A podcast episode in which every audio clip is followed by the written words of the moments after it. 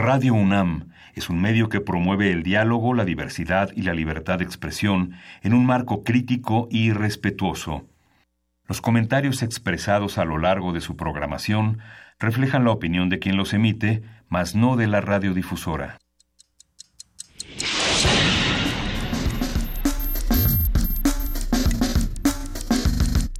Primer movimiento. El mundo desde la universidad.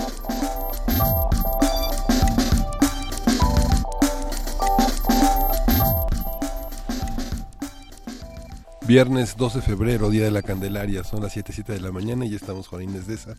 Buenos días. Buenos días. Luisa Iglesias, ¿cómo estás? Hola, ¿qué tal? ¿Cómo están? ¿Cómo estás, querida Juana Inés? ¿Cómo estás, querido Miguel Ángel? Muy bien. Hay que decir que Luisa Iglesias ayer no estuvo porque tuvo que ir a organizar una piñata que fue más complicada que el desembarco en Normandía. Ah, pero qué divertidas son las piñatas, qué divertidas son las celebraciones. Eh, en medio de una ciudad y de un país que está en el caos, todos debemos darnos un espacio, tengo, tengo la suposición, o podríamos darnos la oportunidad de darnos un espacio para celebrar el día de hoy, por ejemplo, comiéndonos un delicioso tamal. Unas 7000 calorías, ¿no? ¿Por qué no? Sí, es de- una vez. De mole, de rajas verde y de dulce, yo ya tengo apartados, gracias a los compañeros de TV UNAM. Uno de cada uno. Sí. Hay que decir que los ¿A qué hora? compañeros- Ah, es que tú no estuviste ayer. Ah, no, bueno. Pero el- la parte más, más bonita y emocionante de nuestro día fue cuando se nos anunció por parte de la producción de TV UNAM que va a haber tamales. TV UNAM empieza a las 8 de la mañana. Bueno, primer movimiento en TV UNAM, porque TV UNAM está a las 24 horas. Estaremos de 8 a 10 de la mañana como cada día a través del canal 120 y del 20 de TV Abierta para todos los que quieran echar un vistazo a lo que estamos haciendo, a lo que estamos desayunando escondidas, a lo que Nadie está desayunando nada escondidas, nos lo estamos pasando muy bien. Eh, es, un, es un día especial. Oye, yo desperté con una canción de A Guti ver. Cárdenas en el, entre ceja y oreja. ¿Querrá decir que ¿Cuál, me cuál? tengo que ir a En Alas de la Trova Yucateca? Que es mi nuevo llamado. Yo conocí a, a- a todos los queridos amigos de Nalas de la Trova Yucateca Es un gran la programa. semana pasada, pero además los que los que hacen este programa son geniales. hay Y vienen a grabar en Guayavera. Eso Sí. es muy importante recalcarlo, sí, por supuesto. Nosotros venimos en traje de esquimal, que ellos vengan en Guayavera. Ya no hace tanto frío. Hoy ya, o bueno, hoy tuvieron tanto 10 frío. grados, dice el termómetro. Hoy ya no estuvo tan pesadillesco como otros días. Lo que sí está pesadillesco es un poco de lo que está ocurriendo en nuestro país eh, y que esta pesadilla se organice y que nosotros tengamos las habilidades para organizarla será importante. Por eso hoy tenemos un programa lleno de cosas, querido Miguel Ángel Quemain. Sí, vamos a abrir justamente con eh, en, la, en la sección de ocio con la Candelaria, un festejo que será visto repasado por Cristina Barros, que es una especialista, una investigadora de la cocina tradicional mexicana y es articulista desde hace muchos años del periódico La Jornada. Hoy también tenemos nuestro tradicional, ya tradicional radioteatro sorpresa. Sí. Nos da muchísimo gusto poder tener este tipo de radioteatros. No hay muchas estaciones, hay que, hay que recordarlo, que se encarguen de la difusión de los radioteatros en nuestro país. Tenemos a Radio UNAM, tenemos Radio Educación. Juan Radio, querida Frida Saldívar, productora, ¿sabes si hace radioteatros? Dice que poquitos, pero producciones propias o transmiten los de otros países. Sí tienen sus producciones propias. Son pocos, hay que disfrutar a las radios universitarias por este esfuerzo que tienen de presentar cosas que no se hacen en ninguna otra parte. Sí, en Nota Nacional vamos a tener hoy el Consejo Ciudadano de Radio y TV UNAM. Vamos a comentar con Irma Ávila Pietrasanta, que es eh, presidenta del Consejo, el significado y la trascendencia que tiene este Consejo Ciudadano. Y en la nota internacional, Kenia, los medios y el gobierno. Comentario del maestro Jorge Alberto Tenorio Terrones, él es maestro en Relaciones Internacionales, miembro del Seminario Permanente de Estudios Africanos de la Facultad de Ciencias Políticas y Sociales de la UNAM. Y la poesía necesaria te está esperando desde ayer. Me está esperando. Sí. A ver, que no, a mí me Sí. tocaba. Ah, no, ayer. Sí, ayer fue jueves. Sí. Sí, sí, qué bueno, porque tenemos mucha música y muchas cosas para cerrar esta semana, cosas nuevas, poetas nuevos, ya, ya veremos cómo nos vamos organizando. Y vamos a hablar del santo, el hombre y el mito. Vamos a conversar con Luis Alberto López Vario, que es arqueólogo de la ENA e investigador del INA, y es un gran aficionado a la historia y a la divulgación, y la lucha libre forma parte de sus aficiones. Excelente, pues con eso vamos arrancando primer movimiento esta mañana. ¿Puedo mandar un saludo? Nunca mando salud, ¿puedo mandar un saludo especial al señor Carlos que encontró mi celular y que lo tiene guardadito y no y no lo no se lo quedó? Gracias, porque cómo es difícil cuando uno pierde el celular y se lo llevan y desaparece. Todavía e, es, es muy, muy, da mucho gusto cuando se pueden recuperar estas cosas. Al ratito lo veo. Muchas gracias, señor Carlos. Es que me pidió que le dedicara la primera rola del programa. Dijo, ah. oigan, ¿me pueden dedicar una canción? ¿Qué le vamos a dedicar? Pues le vamos a, dedicar una de John Lee Hooker para que, para que comience movido. Bien. Tupelo, Blues.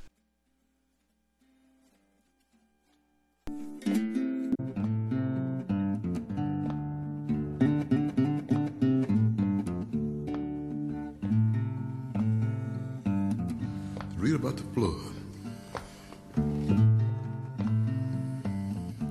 A long time ago.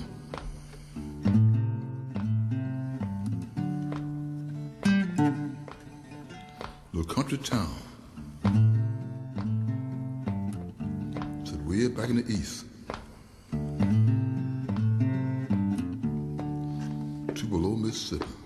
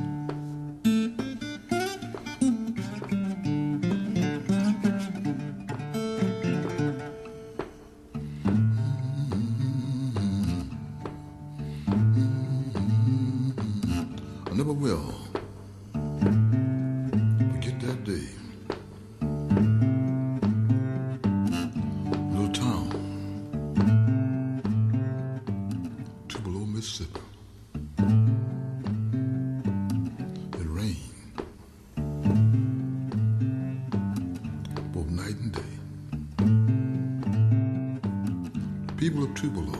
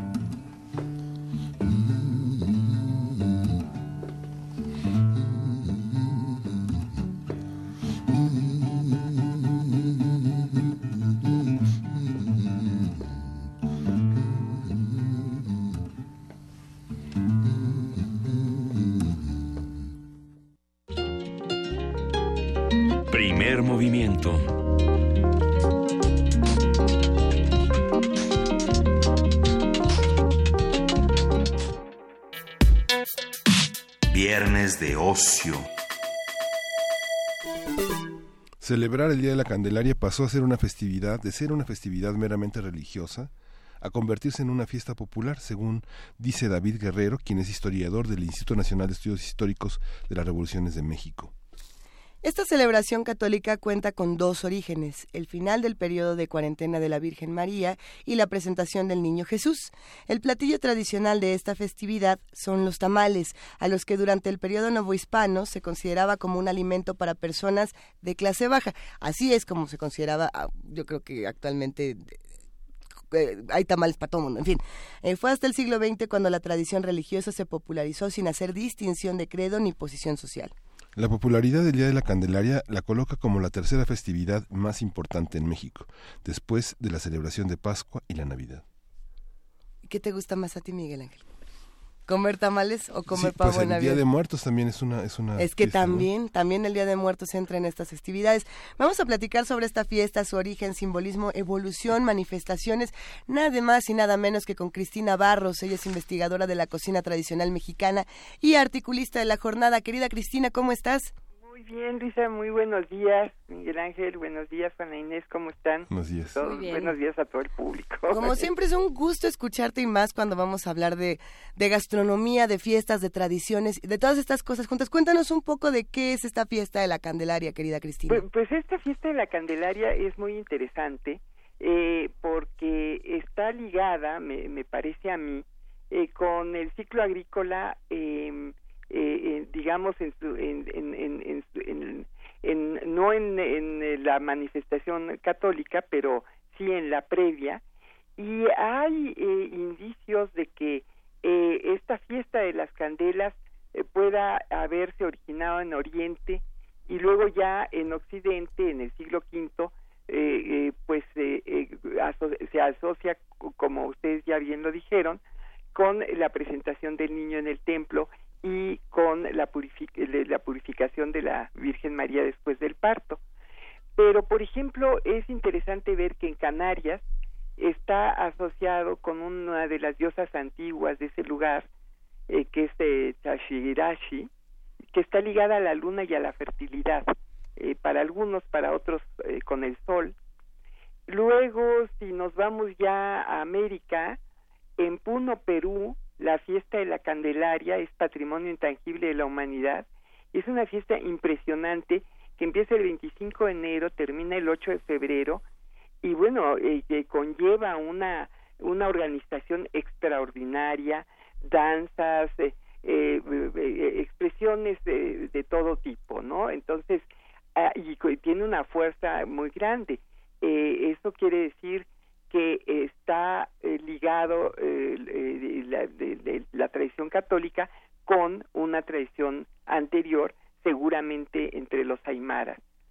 Y bueno, en México eh, también de, en, la, en la antigüedad, por esas fechas, el equivalente en el Tonalpomuguali con, con febrero es Atlacahualco, que significa cuando cesan las aguas, o sea, tiempo de secas, eh, em, eh, y, se celebraban los tlaloques, que son estas pequeñas divinidades asociadas a Tlaloc, que pues evidentemente nos está hablando del agua, eh, son fiestas de petición de lluvia.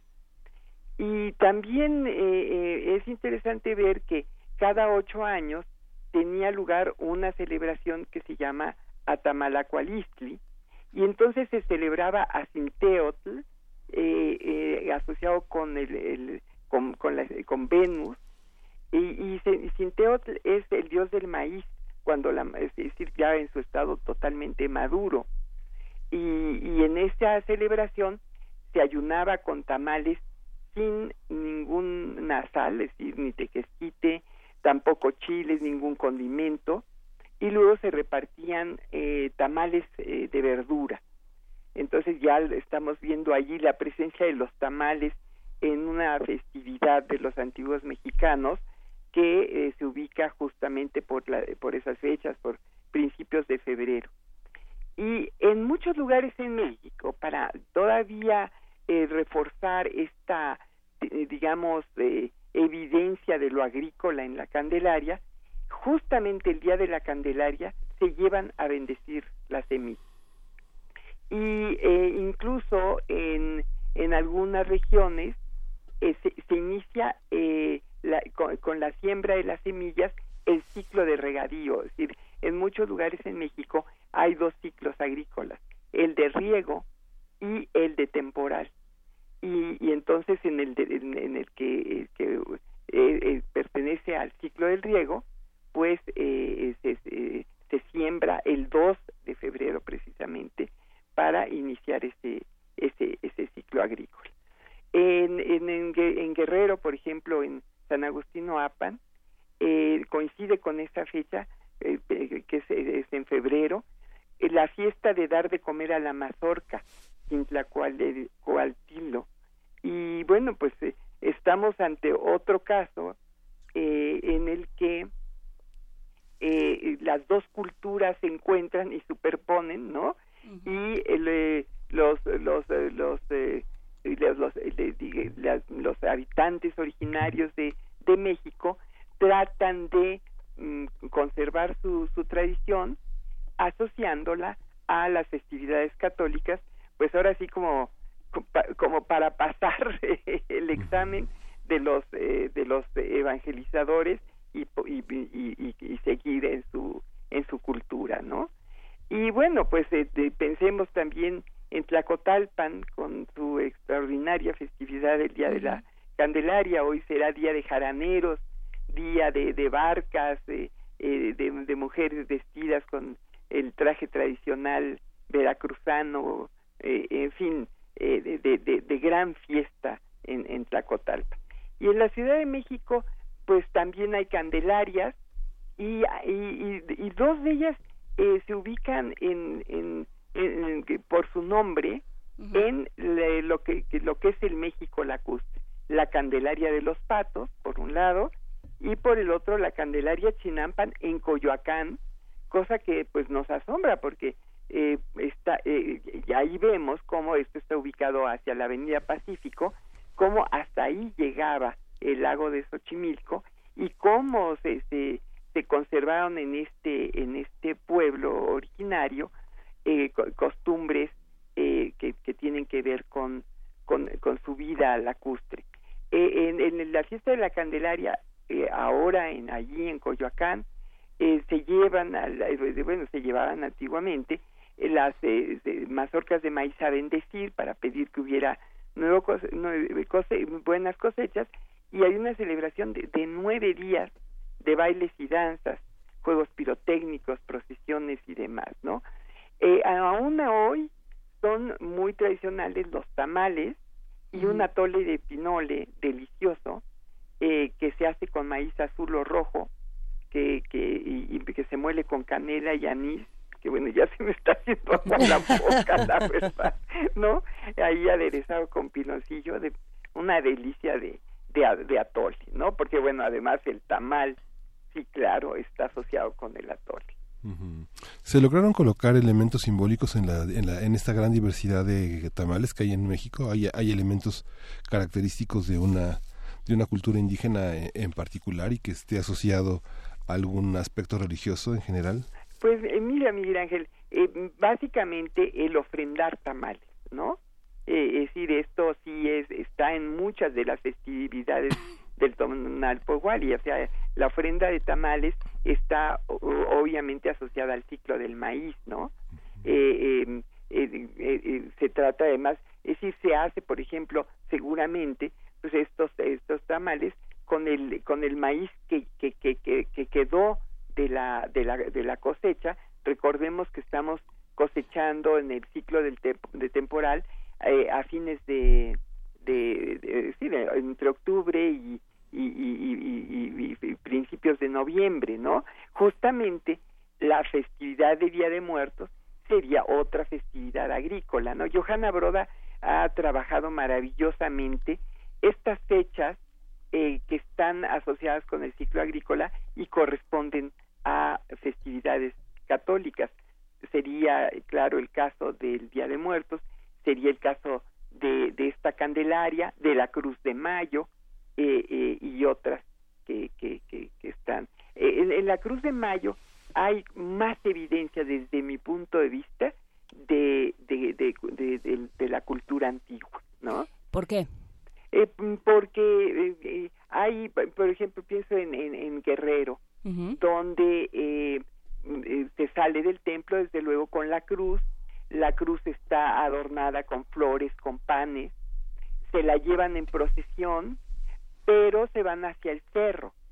Y en el cerro ya realizan una ofrenda de otro tipo y eh, entre, eh, ofrecen aves, gallinas en particular, y las tripas de esas gallinas se cuelgan para que los opilotes se las llenen y los opilotes están asociados con el con con con con, la lluvia no entonces eh, ahí ya vemos que hay un un, un mimetismo este eh, digamos más bien no allí no. Allí más bien estaría muy revelada la, la antigua cultura no es decir ahí, está la cruz pero al mismo tiempo quedan estas reminiscencias eh, esta asociación con el sopilote el propio cerro es decir eh, eh, Alfredo López Austin y, otros muchos investigadores, pero él en particular ha trabajado esta cuestión de los cerros como los lugares de lluvia.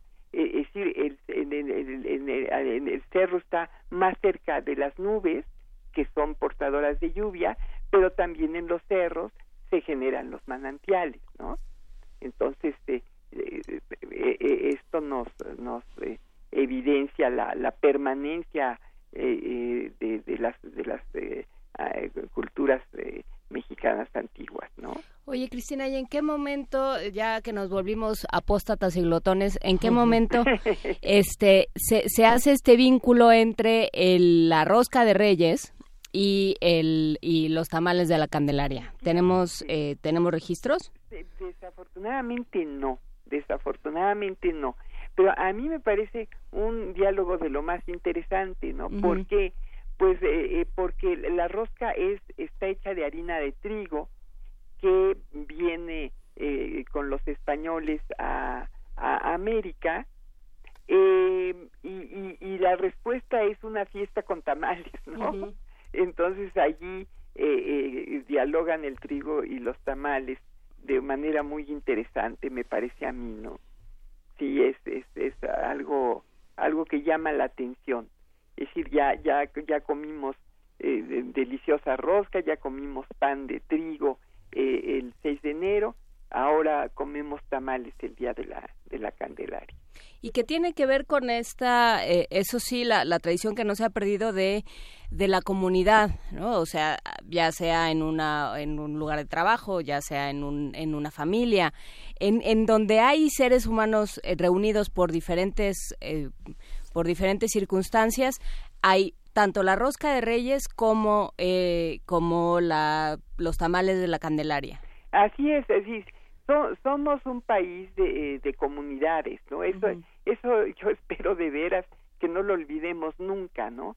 Que culturas individualistas no arrasen con algo que me parece a mí fundamental, porque las comunidades significan autoorganización, unión, eh, lazos comunes en torno a una identidad, y, y es justamente la identidad la que nos, nos da la fuerza y cuando cuando cuando cuando estamos arraigados pues no nos ahí lo dice la palabra no nos mueven fácilmente no y, y, identidad y arraigo son lo mismo están asociados. Entonces esta esta unidad este este además esta tendencia a la fiesta que se nos critica a mí me parece una belleza no porque eh, nos permite interactuar nos permite eh, el diálogo nos permite una, una, una unión que, que, que, es muy benéfica, pienso yo, ¿no?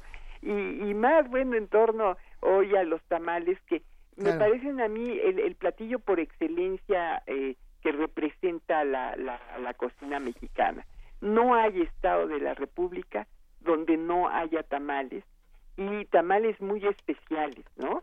Es decir, de, vamos, de, de, todo tipo, desde Chihuahua, es decir, desde el río Bravo hasta el río Suchiate, vamos a encontrar una inmensa cantidad de, tamales, desde, desde muy pequeñitos eh, eh, hasta un zacahuil eh, enorme y, y, envueltos en muy distintas hojas, en hoja santa, en, en, en, en hoja de, maíz seco, en hoja de maíz tierno, en hoja de milpa, en hoja incluso ya de plantas venidas de fuera como la selga, en fin, y luego rellenos de toda clase de guisos, dulces y salados, de, maíz ya, ya seco, pues de, con, con, con maíz nixtamalizado, pero también eh, de maíz tierno, de lote, ¿no?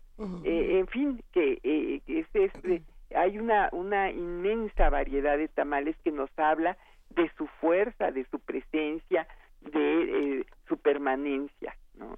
Cristina, nos preguntan por aquí, y parece interesante, si hay otros países que se hayan apropiado de esta celebración o que hayan intentado aportar a la celebración del Día de la Candelaria, o si es exclusivamente mexicana. Ah, no, bueno, a ver, eh, eh, digamos eh, que, en su en este diálogo Rosca de Reyes Candelaria, esto es esto es mexicano, ¿no? Sí. definitivamente. Ahora, presencia de la Candelaria, pues sí, la hay en en otros países, pero pienso sobre todo en España y luego pues en, en países de de de de, su, de, de, América del Sur, ¿no? Allí allí estaría también eh, presente la, la Candelaria, pero no eh, de esta forma, ¿no? No como un una no correlacionada con con la rosca de Reyes. Sí. Esta, esta, esa tradición eh, se, ha, se, ha, modificado y los tamales han cobrado como nuevos, nuevos, nuevos significados por sus contenidos. Siempre el contenido fue también un aspecto que tenía que ver con lo local, por ejemplo, las, los tamales de biznaga, los tamales de ceniza, este, los tamales de anís vinculados al, Día de Muertos, eh, los, los tamalitos de charales, digamos que toda, toda esta visión este, está determinada también por lo local, por aspectos como muy idiosincráticos. Es, pues, sí, claro, o sea, pensaría yo, Miguel Ángel, en, en el mismo ingrediente maíz, eh, en, en, en una presencia eh, muy clara de, del chile en, en, en, muchos de los rellenos de los de los tamales en el cocimiento al vapor mm. que desde luego es eh, de, de, de, origen antiguo eh, esto que hablas de los tamales de ceniza que claramente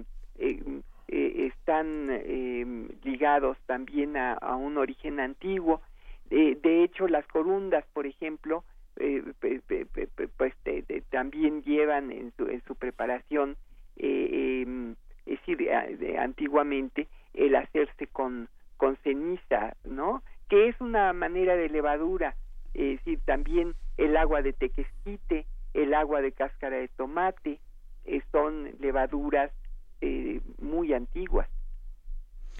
Cristina, ¿y qué hacemos? ¿Cuál es tu postura eh, frente a estos, eh, a esta nueva aproximación a los tamales de fresa con zarzamora, de este, de queso con zarzamora, de estos nuevas, em, estas variaciones del relleno del tamal? Pues mira, em, em, me parece que mm, eh, que, este, que está bien, es decir, es que es como ocurre con la propia rosca de reyes ahora, ¿no? Que la, la, la rellenan de de, nata y, la hacen con chocolate y, yo qué sé. Una manera quizá de, de, mm, eh, de, que, lo, de, que los jóvenes se expresen también a través de, la comida. Eh, en lo personal mm, me gusta más, es, es, tal la variedad de tamales, de veras, tal la variedad, que, que casi no tendríamos que echar mano de, de, de, esto de esto nuevo pero está bien digamos está bien porque eh, eh, hay que decir eh, la cultura está viva no la cultura está en acción permanentemente entonces pues yo creo que es bueno que encontremos que les atrae tanto a, a, a los jóvenes que quieren ponerle su, su parte, ¿no? Su parte de, sabores, su, su propia visión a estos, a estos platillos, eh, que, finalmente, bueno, pues yo creo que el, el, lo, lo, original eh, es lo que es lo que prevalece. Yo si me das a escoger entre una de estas roscas ya muy historiadas y una rosca tradicional, le voy a la, tradicional con su agüita de azar, etcétera, etcétera, ¿no? Igual que en el caso de los tamales. Me voy mucho más a lo a lo tradicional porque allí encuentro tal variedad que mm, pues no, no, pido más, ¿no? Bueno, Cristina, entonces tendremos que irnos a celebrar juntas en un rato. Eh, así es, así es. espero que ustedes ahí también ya tengan preparados los tamales para después del programa, digo, por lo menos. Durante, durante. ¿Qué de, cuál quieres? Nos preguntan que cuál quieres, que te ah, ya los tienen ahí listos? Tú nada más dinos de cuál y lo buscamos, Hay que decir que hasta que termine el programa, porque Juan Jaso López ya dijo que eso de las roscas y los tamales es nada más pretexto para no trabajar. No. Entonces, una vez que acabemos el programa, Juan Jaso López, para que no nos vaya a denunciar a calidad y eficiencia, uh. una vez terminado el programa y cumplidas nuestras obligaciones del día de hoy, vamos a proceder a comer tamales, Juan. Es así, me gusta, sí, pero sí, hay que, hay que, hay que ir a comerlos. Y sí, a lo mejor es pretexto para robarle un poco de tiempo al trabajo, pero sobre todo es, es, es, es, lugar de encuentro, ¿no? Que estos tamales sean, eh, digamos, eh, este, este, esta rueda alrededor de los tamales sea uh, una tenga su parte ceremonial de unión, de amistad, de, de, de afecto, de cariño y, de recordar de, de, de, dónde venimos, ¿no? De quiénes somos los mexicanos, eh, eh, de la fuerza de nuestra cultura, del orgullo de ser lo que somos, ¿no? Muchísimas gracias, queridísima Cristina Barros, investigadora de la cocina tradicional mexicana y articulista de la jornada. Te mandamos un gran abrazo y hablamos muy pronto. Gracias, Luisa. Un abrazo también para ustedes y para todo el público. Que estén muy bien. Seguimos en contacto y por acá vamos a escuchar un poco más de música. Vamos a escuchar Non Fa de Afro Mandiño Soul. Mandico Soul.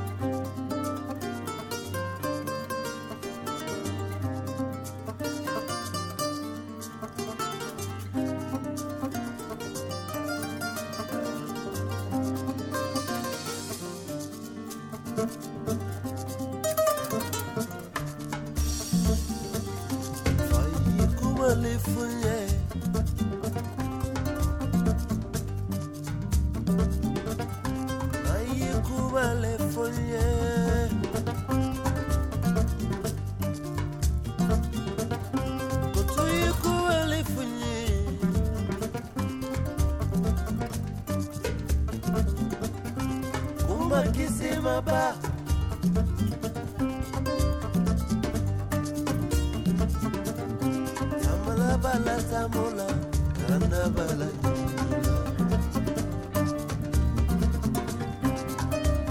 ibe kuma folo diluli isa kuma bale fuye. Kuma buya bala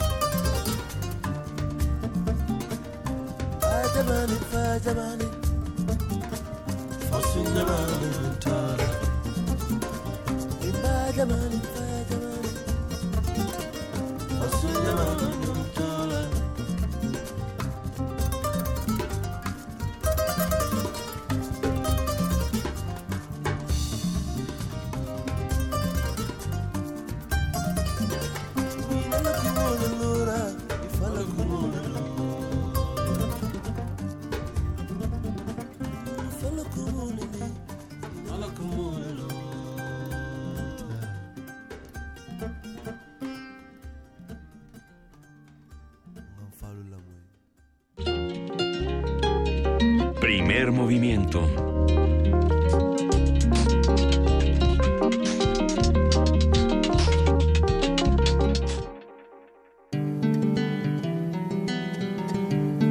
Para teatros, los radioteatros de primer movimiento.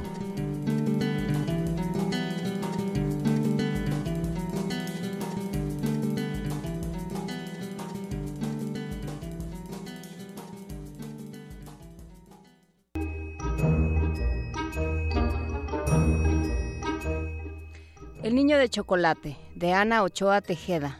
Ilustraciones de Ricardo Peláez, publicado por Axial.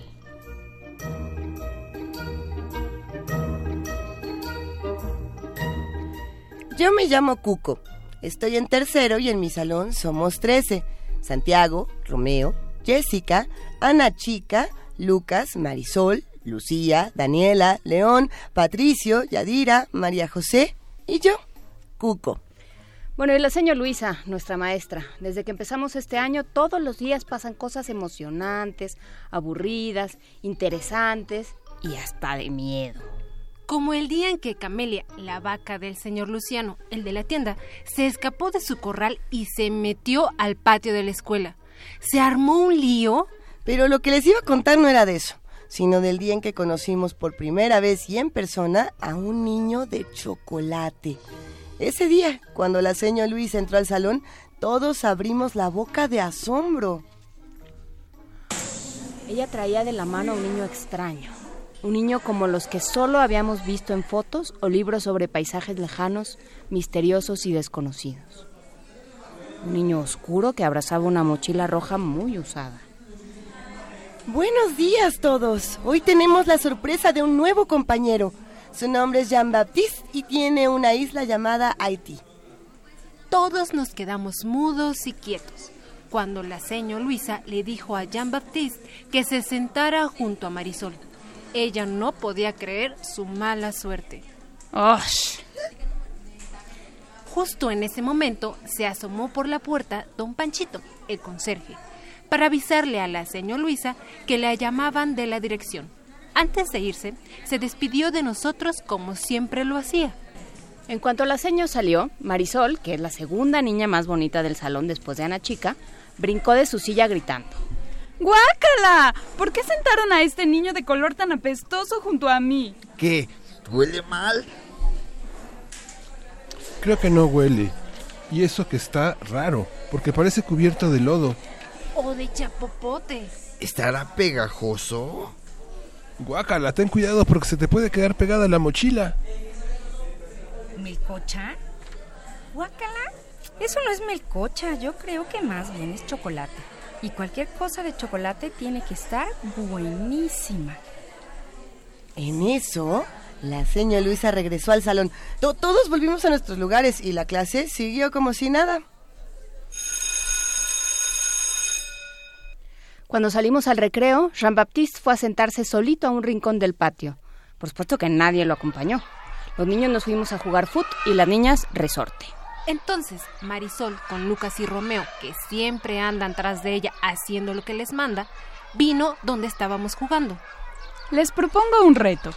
Al que se atreva a darle una mordida al niño nuevo y me diga qué tan horrible sabe, le doy un beso. ¿Estás loca, Marisol? Un beso tuyo no vale tanto. A lo mejor lo haría si me lo diera Ana Chica. Cállate, el reto no vale para ti. Híjole, ¿y si te pega alguna enfermedad? Y aunque Lucas, Romeo, Santiago y Patricio se hicieron los tontos y dijeran que no, la oferta de Marisol sí que era tentadora para todos. Por supuesto que hubiéramos preferido que fuera Ana Chica la que nos diera el premio, pues era la niña más linda del salón. Pero por lo menos para mí, un beso de Marisol era suficiente. Nunca me volteaba a ver siquiera, mucho menos me saludaba. Era mi gran oportunidad. Yo sí le entro. Todos los demás niños corrieron tras de mí a buscar a Jean-Baptiste. Lo encontramos sentado en un rincón oscuro, comiéndose su almuerzo, completamente solo. Me acerqué con cuidado y con un rápido movimiento agarré su brazo y le di una buena mordidota. Ah, sorprendido y asustado, Jean-Baptiste gritó horrible. Los ojos se le llenaron de lágrimas y se puso a llorar quedito.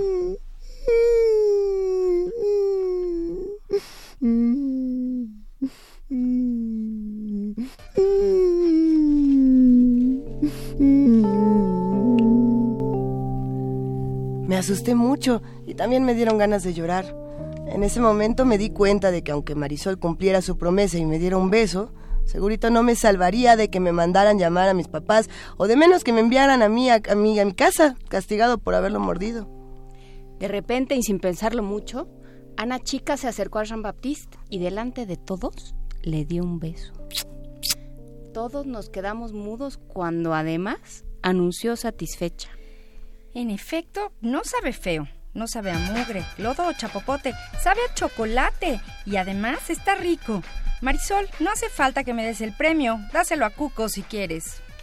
Marisol era la más sorprendida de todos. Estaba descolorida y murmuraba palabras que nadie entendía hasta que tartamudeando le gritó a Ana Chica. Babosa. Y se fue corriendo. Al regreso del recreo, Jean-Baptiste sacó de su mochila un cuaderno. Lo abrió con cuidado. A señas y en un idioma raro, les enseñó las fotos que había dentro. Una de un salón con niños, todos de color chocolate. Otra de un señor y una señora con pelo blanco. Unos abuelos de chocolate. Otra del mar más azul que nunca nadie había visto. Y en la playa, montones de personas. Todas de color chocolate. En la última página estaba él junto a una niña, un señor y una señora. Los tres también de chocolate. Y una perrita blanca como la leche. Son mamá, papá, Lucy y Chave. Todo eso me lo perdí porque me mandaron a la dirección. Marisol, después de haberle gritado a Ana Chica, se fue derecho con la directora a acusarme por haber mordido a Jean-Baptiste. Y de nada sirvió que yo explicara el reto que Marisol nos había propuesto. Igual me castigaron sin recreo una semana entera y de todos modos ella nunca me dio mi premio. A la hora de la salida, entre todas las mamás estaba la mamá de chocolate con la perrita blanca. Jean-Baptiste corrió hasta ella, la abrazó y se volvió a mirarnos. Entonces pensé que para Jean-Baptiste nosotros éramos los que teníamos colores y sabores diferentes y posiblemente desconocidos para él. El de leche quemada, de la cajeta, de los chiclosos de café, de la yema de huevo cocida o color jitomate, o el verde de coraje y envidia que le quedó muy bien a Marisol.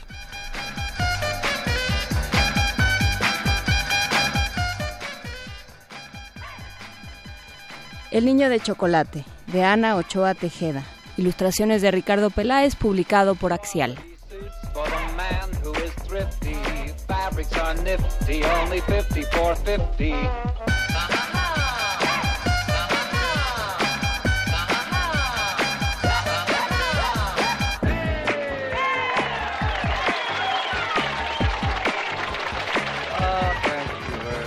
Let's stop this scene now, because nothing productive is going to be accomplished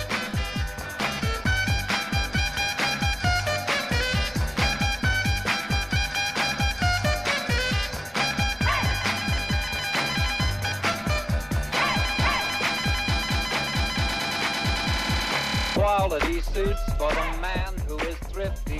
Fabrics are nifty, only 5450. Primer movimiento.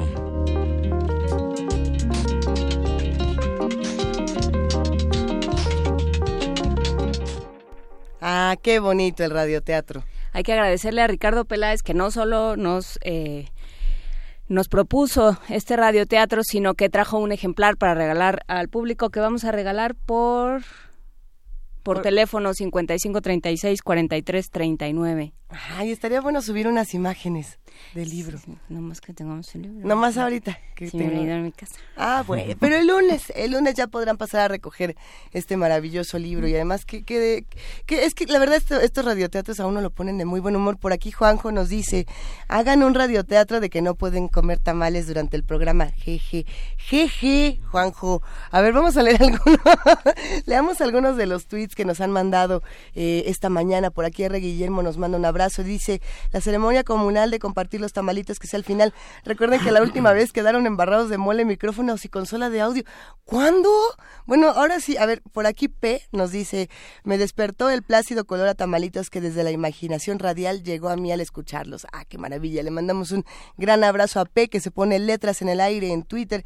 Un abrazo, por supuesto, a José Luis Vial, a Gustavo Ortiz Millán, a Juan Jaso López, a Mayra Elizondo, que siempre nos escribe desde muy temprano, igual que Mario Mora, que ahora nos mandó el tamal necesario. Ahora sí ya manda su tamalito necesario. Lino Guerra también nos escribe, Rosario Martínez, El Zarco desde muy temprano también siempre nos está escribiendo, Arturo Arellanes, Minerva de Rocktube y para todos ah, de Rocktubre. Me encanta ese... ese Ya, era la que no se podía despertar el otro día con el frío. Para todos ellos hay regalos, es decir, pónganse, pónganse vivos porque ahí viene la regaliza, querida Juana Inés. Sí, tengo en mis manos y perma- permaneceré en esta esquina solo cinco minutos, cinco minutos, no. Tengo aquí, ¿cuántos boletos? ¿Cuántos son? A ver, pero son dobles o no son dobles. Tres dobles. Tres, tres boletos dobles para ir al torneo clausura 2018 Pumas contra Tigres. Este domingo 4 de febrero a las 12 del día, por supuesto, al Estadio Olímpico Universitario, al México 68. Eh, los vamos a regalar por Twitter con el hashtag Pumasgol y su nombre completo. Hay que venir por ellos hoy para que, pues para que vayan el domingo al estadio. Los primeros tres que nos escriban con el compromiso de que sí puedan darse una vuelta el día de hoy, Adolfo Prieto 133, Colonia del Valle, a dos cuadras del Metrobús Amores, eh, se los vamos a dar. Por aquí nos están escribiendo, eh, Mirna de la Garza nos dice, qué música tan divertida antes del corte, ¿quiénes son? Se ha de referir a la- a la- al cierre del radioteatro. En un momento más les decimos, es que son los Bran Flakes, hay que... sí, ¿Branflix? ¿Así se llaman? como el cereal, pero no confundir con el cereal. En, en Gabinete de Curiosidades, un no programa que hace nuestra querida productora Frida Saldívar, que es una genialidad, encontramos un- una banda norteamericana que se llama los Brownflakes, estadounidense, y que tienen música experimental de la más extraña. ¿Te acuerdas, Miguel Ángel, que lo estuvimos escuchando sí, fuera sí, del sí. aire hace unos días? Lo que hacen es que, lo único que hacen en esta banda es tomar sampleos y, y hacer sus propias canciones. Ellos no cantan, ellos no reinterpretan, son sampleos, puro sampleo. Está bueno. ¿Qué es eso? O sea, ¿a qué nos referimos con sampleo? Es cuando, si yo digo hola y alguien toma ese hola y lo repite más de una vez, hola, hola, hola, hola, hola, hola, eso ya es un sampleo. Entonces yo tengo, yo puedo tomar, separar de una pista original un sampleo, es decir, hola Frida, hola Frida, hola Frida, y si lo pongo en una pieza diferente con un sampler, que no es lo mismo que un sintetizador, ya tenemos una pieza hecha a base de sampleos. Pero bueno, ya iremos platicando más de todas estas tecnologías sonoras. La, la canción de los Brownflakes que escuchamos se llama 5450 y, y bueno, pues esperemos que disfruten más de todas estas cosas que en Radio UNAM se pueden, se pueden escuchar muy bien. Muy pocos espacios, lo mismo que con los radioteatros, hacen un huequito para la música experimental que no tiene que no tiene patrocinadores, que no tiene gran difusión, porque pues ahora sí que Que quién no va a conocer. y demás. Los Brownflakes empezaron como, como una, experi- una experiencia pues, completamente independiente. De hecho, eran dos chavos que solo tenían cassettes y dijeron, hay que hacer música. Entonces, uno en su grabadora ponía, eh, el, digamos, la, la pista y el otro ponía los amplios en su otra grabadora.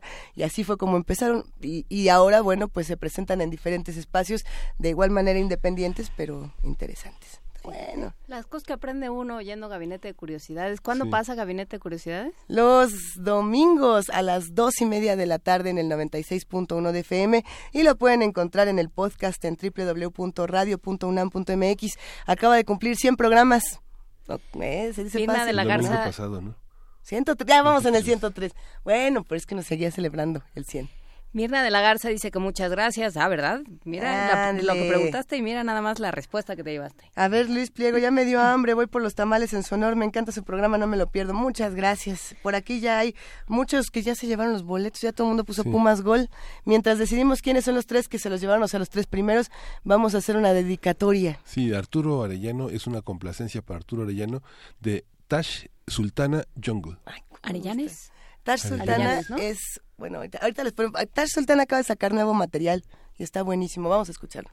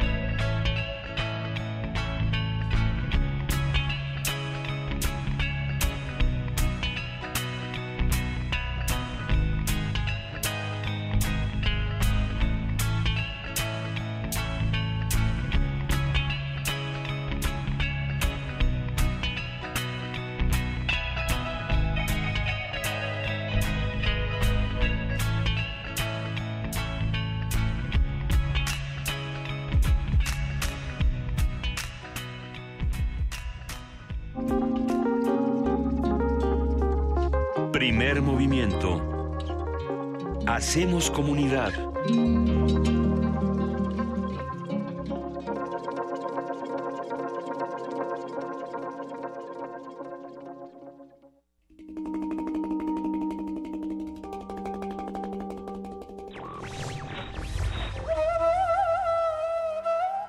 Nadie puede ser perfectamente libre hasta que todos lo sean.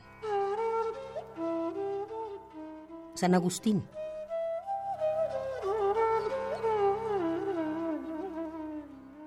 Radio UNAM. Entre los muchos problemas que hoy tiene México, este 2018 nos trae dos noticias.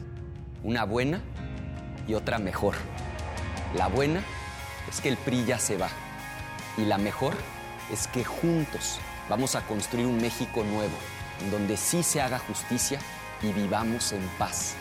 Con nuevas ideas, vamos a cambiar la historia. Ricardo Anaya, precandidato a presidente de México. PAN, el cambio inteligente. Mensaje dirigido a militantes del PAN.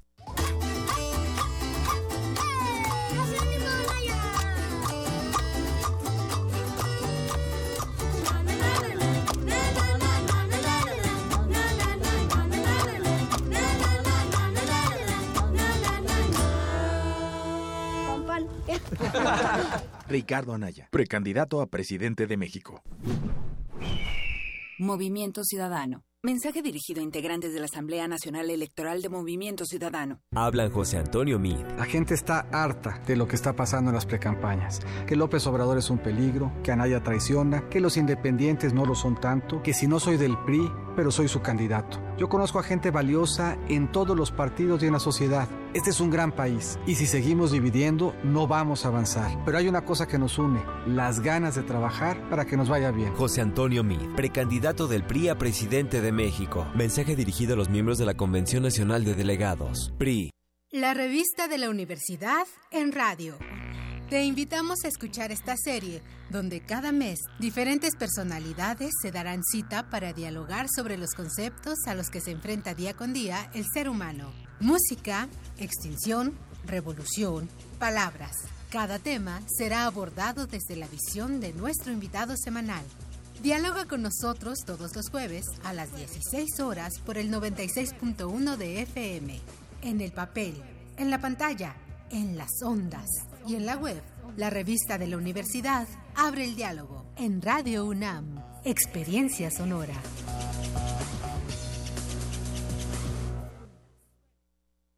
Tú, que cuando ves las noticias del gobierno actual piensas, ¿estaríamos mejor? Con ya sabes quién. A ti que durante el gobierno de Calderón pensabas, estaríamos mejor con ya sabes quién. A ti, que después de ver lo que hizo ya sabes quién en la Ciudad de México, llevas 12 años pensando que estaríamos mejor con ya sabes quién. A todos ustedes les tenemos una gran noticia. Sí estaremos mejor y ya sabemos con quién. Morena, la esperanza de México. Juntos haremos historia. Hugo Eric Flores, presidente nacional del partido Encuentro Social. ¿Sabes por qué estamos del lado correcto de la historia? Porque la situación no da para más. Porque queremos ser parte de un cambio verdadero. Porque no tenemos hambre de poder, tenemos hambre de hacer. Porque reconociendo nuestras diferencias tenemos un mismo objetivo, transformar a México. Juntos haremos historia. Partido Encuentro Social.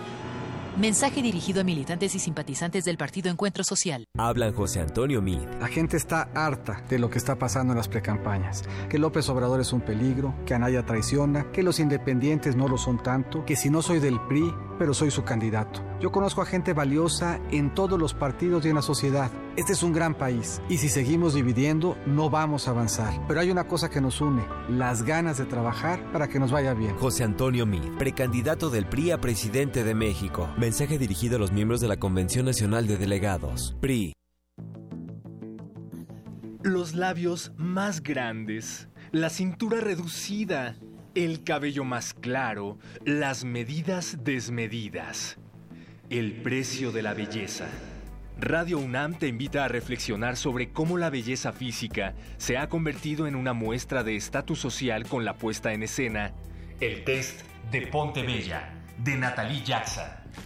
Todos los lunes de teatro de febrero a las 20 horas en la sala Julián Carrillo de Radio UNAM.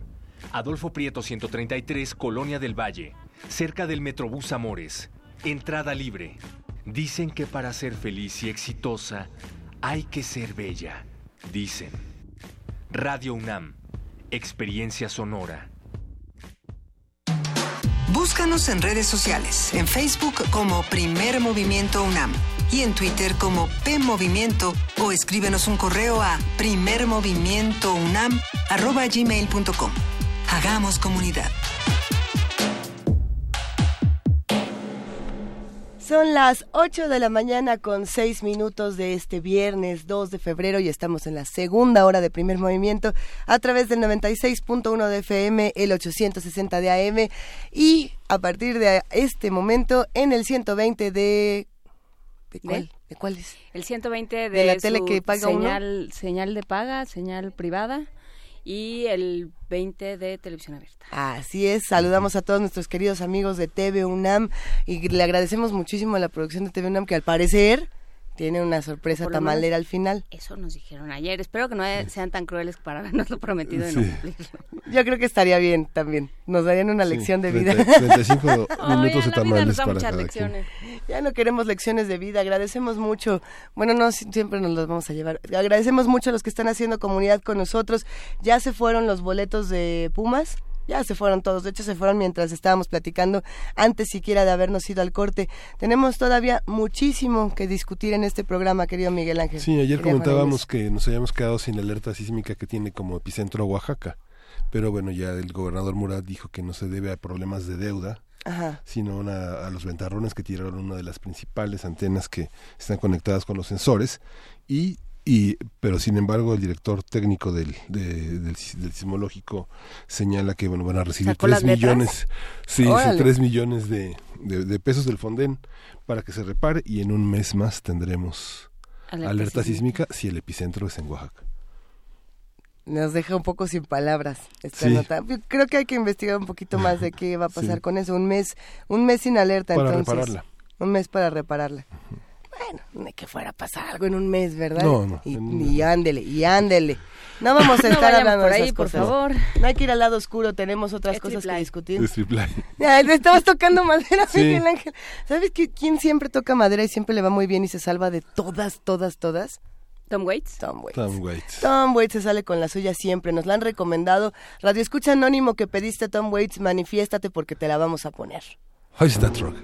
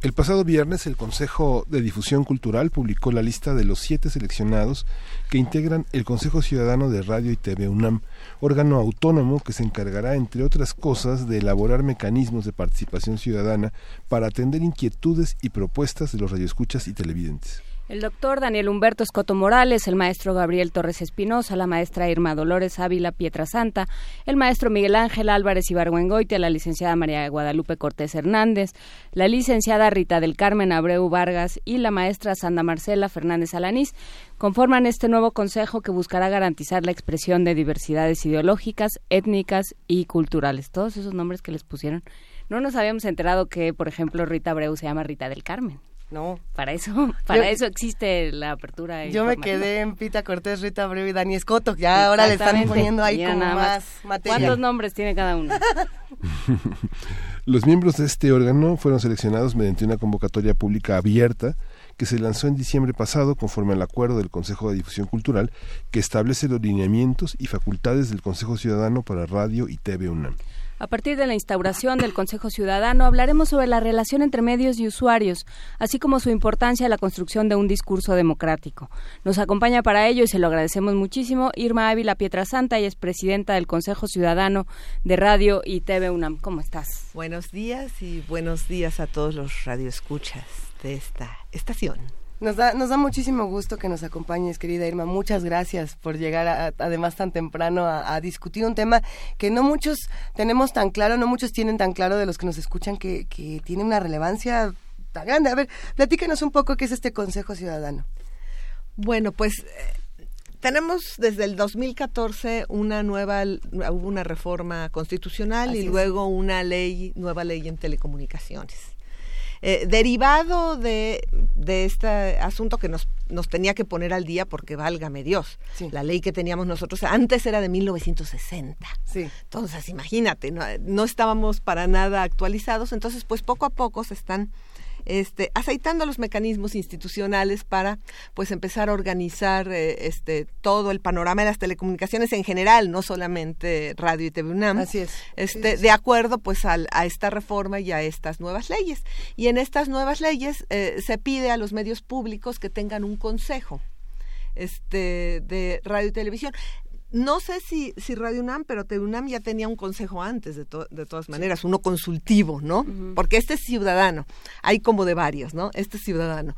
Y este, bueno, pues este, este asunto del consejo tiene que ver con, el diálogo con las audiencias, tiene que ver con una lógica democrática, con enfoque de derechos, eh, que plantea la necesidad de, de siendo la radiodifusión y las telecomunicaciones un servicio público, de interés de la gente y espacio de ejercicio de derechos, sobre todo espacio de ejercicio de derechos, entonces pues es un órgano que permite el enlace y que permite el diálogo con las eh, audiencias. Es decir, que eh, en cierta manera se relaciona directamente con el defensor de las audiencias de Radio y TV UNAM. Eso es algo que no tenemos tan claro, porque nos acabamos de instalar.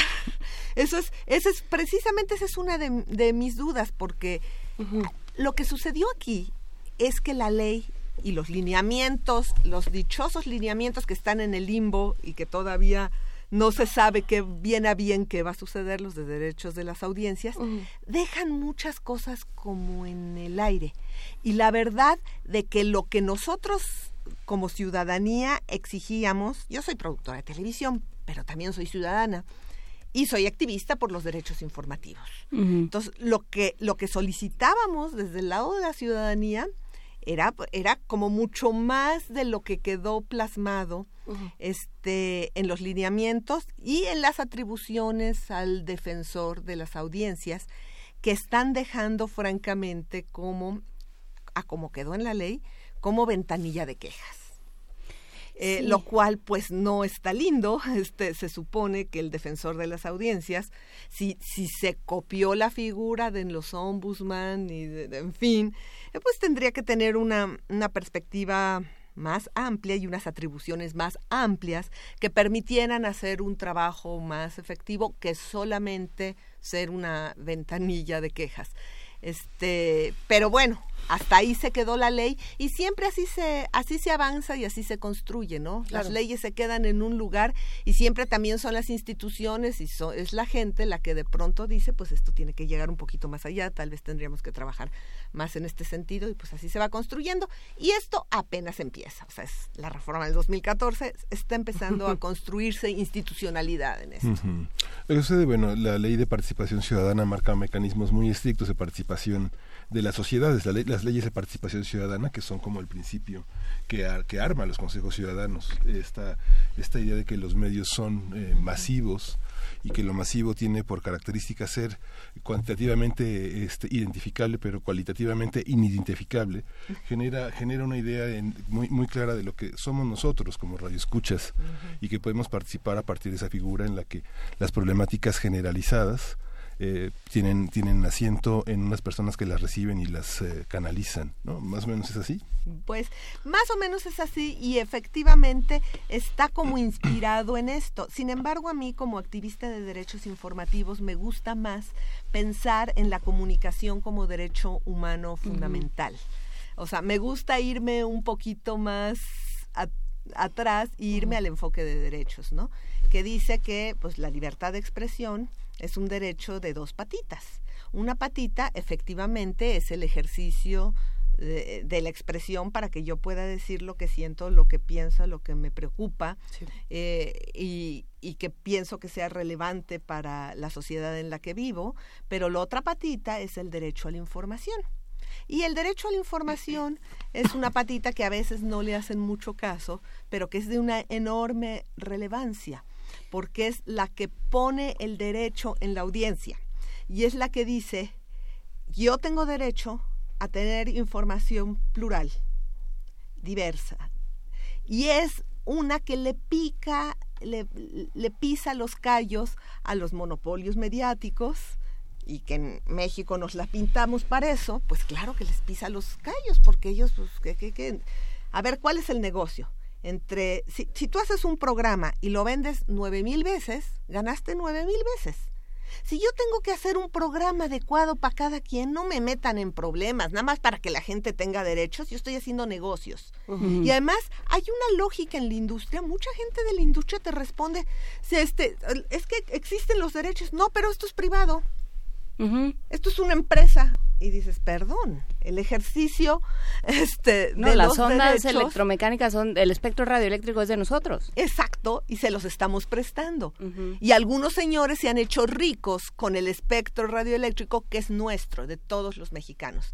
En ese sentido, los medios públicos son la expresión de, de, este derecho y el camino institucional que se ha encontrado pues para que la gente pueda tener medios con contenidos que obviamente los medios comerciales no están interesados este no tan obviamente fíjate pensándolo bien eh, contenidos que los que los este, medios comerciales no están interesados porque son muy flojos y porque no quieren esforzarse un poquito más y porque son muy autocomplacientes porque no, no es tan obvio pensándolo bien. O sea, si tú me preguntas cuál es el canal eh, de cable eh, de, no, de los de paga eh, más visto durante muchos, muchos, muchos, muchos años en el mundo, te voy a decir que era Discovery Channel.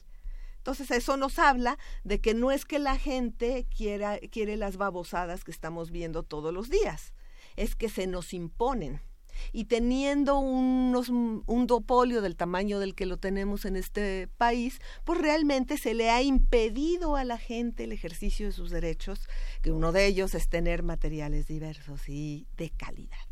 Y como, eh, digamos, en esta... en este esfuerzo por la democratización de los medios, estamos en un momento además particularmente importante a nivel mundial eh, de, cuestionarnos sobre la información, ¿no? La calidad, las fuentes, eh, de dónde viene, para qué sirve, a quién le sirve, ¿no? Todo esto sobre la información.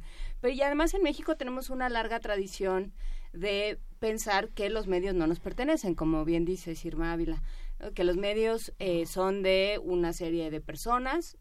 Si se ve a nivel federal, a nivel local es mucho más eh, claro, ¿no? Si uno va a cualquier ciudad de de aquello que se llama eufemísticamente y absurdamente el interior de la República, se dará cuenta de que los medios pertenecen a tres o cuatro personas, a tres o cuatro familias y punto. Entonces, estamos acostumbrados a que no son nuestros. Entonces, ¿cómo, eh, ¿cómo realmente tomar este derecho a la información? ¿Para dónde va la discusión? Además, no son nuestros, pero además los pagamos nosotros. Todos. O sea, nosotros pagamos los medios públicos vía impuestos y los privados vía publicidad. Cuando yo hablo con mis alumnos, tenemos, ah, bueno, a mí yo trabajo mucho con infancias. Este, tenemos una metodología de trabajo. Este, si trabajamos, digamos, ejercicio de expresivo con infancias, que además son los últimos de los últimos de los últimos. Los niños y las niñas no les hacemos caso en este mundo en el que vivimos.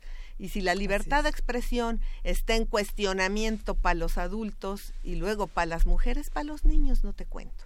Y en este ejercicio les decíamos, ¿quién paga los medios? Mi papá, que compra la tele.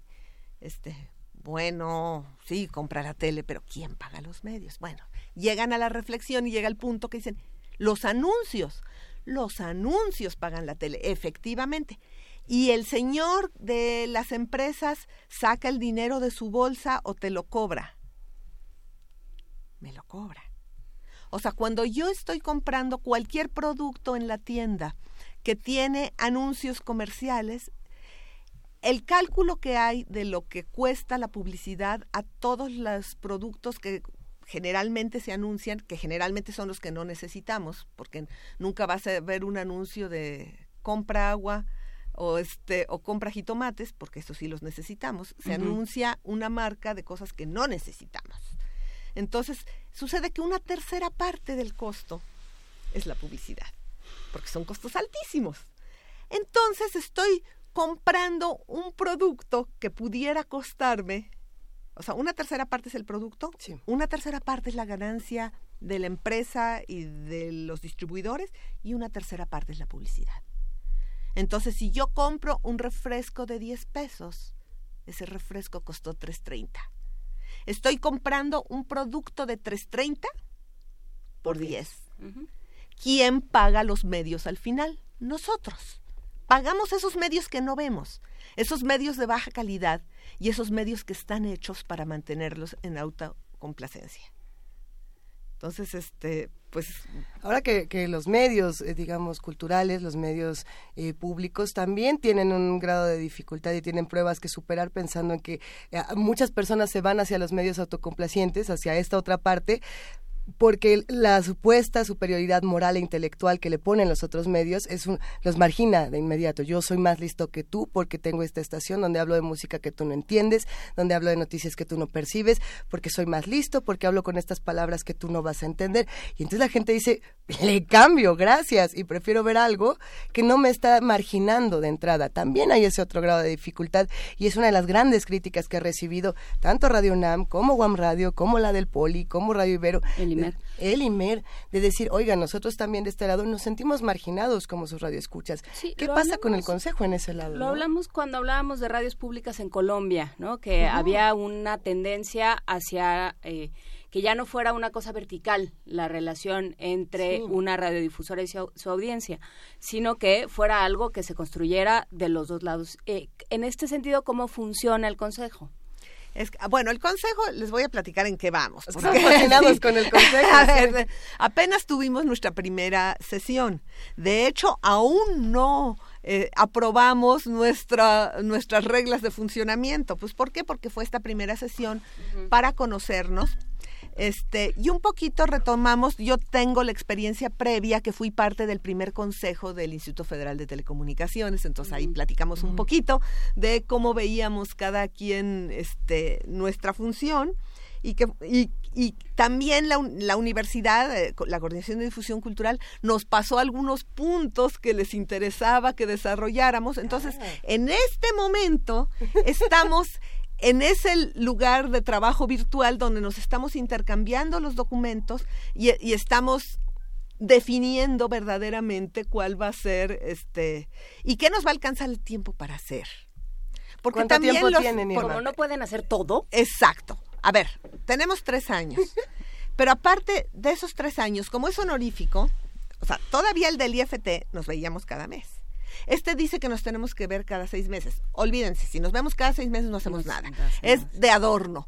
Como tantas instituciones y tantos consejos hay de adorno como estos que mencionabas de las, leyes de participación ciudadana. Bueno, les, con eso de que somos el país de las apariencias, este país nos encanta hacer como que hacemos y luego no hacemos y nos instalamos en autocomplacencia.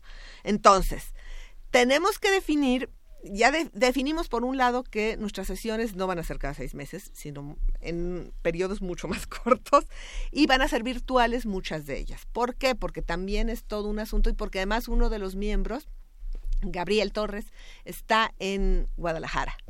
Él es el director de la televisión de Guadalajara, que además es una estación muy interesante que tiene propuestas muy interesantes y serán grandes sus aportes. Entonces decidimos que buena parte de este trabajo lo vamos a hacer de manera virtual. Por otro lado, producto de mi experiencia en el otro consejo, sí puedo decir que los consejos precisamente eh, por eso llegué hablando de la autocomplacencia, este, permiten brincarse eso. este, digamos, una institución, por más organizada que esté, por más área de planeación que tenga y diga, a ver, ¿qué dice la ley? La ley nos obliga a tener contenidos este, ideológicamente plurales. Ok, vamos a tener a unos opinadores este, de la derecha y de la izquierda y a lo mejor a algunos les gustan hablar con palabras tan elaboradas como estas que estabas diciendo y otros no. El, el chiste está en el equilibrio, o sea, porque hay un, también hay una tradición de la cultura que viene de ese lugar de las palabras rimbombantes y que, y que también, exacto, tiene su derecho a existir y que además igual puede encontrar cualquiera, el chiste es no sentarse en la autocomplacencia, llegar allá. O sea, no es que es algo vetado porque yo vengo del pueblo. ¿Qué es, eso? Algo, exacto, es algo que se aprende, es, eh, son procesos, eh, en fin, entonces habría que buscar la variedad. Entonces el de planeación a lo mejor se pone muy diverso y dice, ok, vamos a tener tantos opinadores con tales perspectivas ideológicas. Tenemos que ver a los distintos grupos. Este, entonces, ustedes, por ejemplo, ahora los empecé a oír con más, más sistemáticamente. ya vi que tienen estos programas de jóvenes. claro, o sea, hay que pensar en, en los distintos tipos de audiencia. ¿No? Este, no sé si tendrán, a lo mejor estaría interesante. Apenas les estamos pidiendo las cartas programáticas, que ya se mm. las van a pedir. Entonces, ah. exacto. Entonces, vamos a ver si están reflejadas las distintas culturas que conforman nuestra nación, la multiculturalidad. Por más que planees todo eso, igual sigue siendo la planeación de una persona o de un equipo. Entonces, cuando alguien de fuera y sin la lógica interna lo ve, tal vez saltan cosas, tal vez si hubiera habido consejo para el momento de pero yo hubiera saltado. O sea, porque ¿quién cuestiona? Claro, yo trabajé 20 años en UNAM, me queda clarísimo quién era yo, quién fue para el movimiento estudiantil, los grandes valores que tenía, pero las cosas que decía eran inadmisibles. O sea, era, era realmente no puede ser. ¿Por qué? Pues porque también las vacas sagradas se instalan en la autocomplacencia. Y de pronto cualquier cosa que yo diga, soy tan genial, que pues ya es... ¿Cómo te atreves tu muchachita a ofenderte porque te digo para qué sirven las mujeres? Cuando crezcas te explico. ¿No? Entonces, sí, ¿no? tal cual. O sea, entonces, a veces estos consejos que están afuera y que no están en la dinámica y que no están en esa lógica, pueden tal vez tener una mirada que, que abone, que contribuya, que ayude a construir institución de la manera más diversa y con el enfoque de derechos este, bien sustentadito. Si el enfoque es de derechos humanos, digamos, están los sujetos ahí, digamos, parlantes y comunicándose allá afuera, ¿cómo identificarlos? ¿Quiénes son? ¿Quiénes, eh, ¿quiénes son los radioescuchas? ¿Cómo, cómo identificar, digamos, eh, quién está afuera? ¿Es los que llaman, los que colaboran en las redes sociales? ¿Hay que salir a Para buscarlos? Para mí los radios, a ver, e, es, ese es un asunto técnico y que les toca a ustedes, no a nosotros. Para mí desde el Consejo, lo que me toca es ver que las expresiones de la diversidad de la ciudadanía de nuestro país estén. O sea, porque para mí, ¿quiénes son los radioescuchas y los televidentes de los medios públicos? Todos los ciudadanos de este país que aportan con sus impuestos a que esto sea posible. Y tenemos que pensar en ellos. Que algunos nos los educaron con el lenguaje televisa chafa y que les gusta la autocomplacencia y que sí vamos a ver al payaso, bueno, yo que trabajo tanto con infancias, ¿no? Que, que de pronto, bueno, entre Chabelo y los payasos que dicen albures, o sea, esa es la autocomplacencia total, ¿no?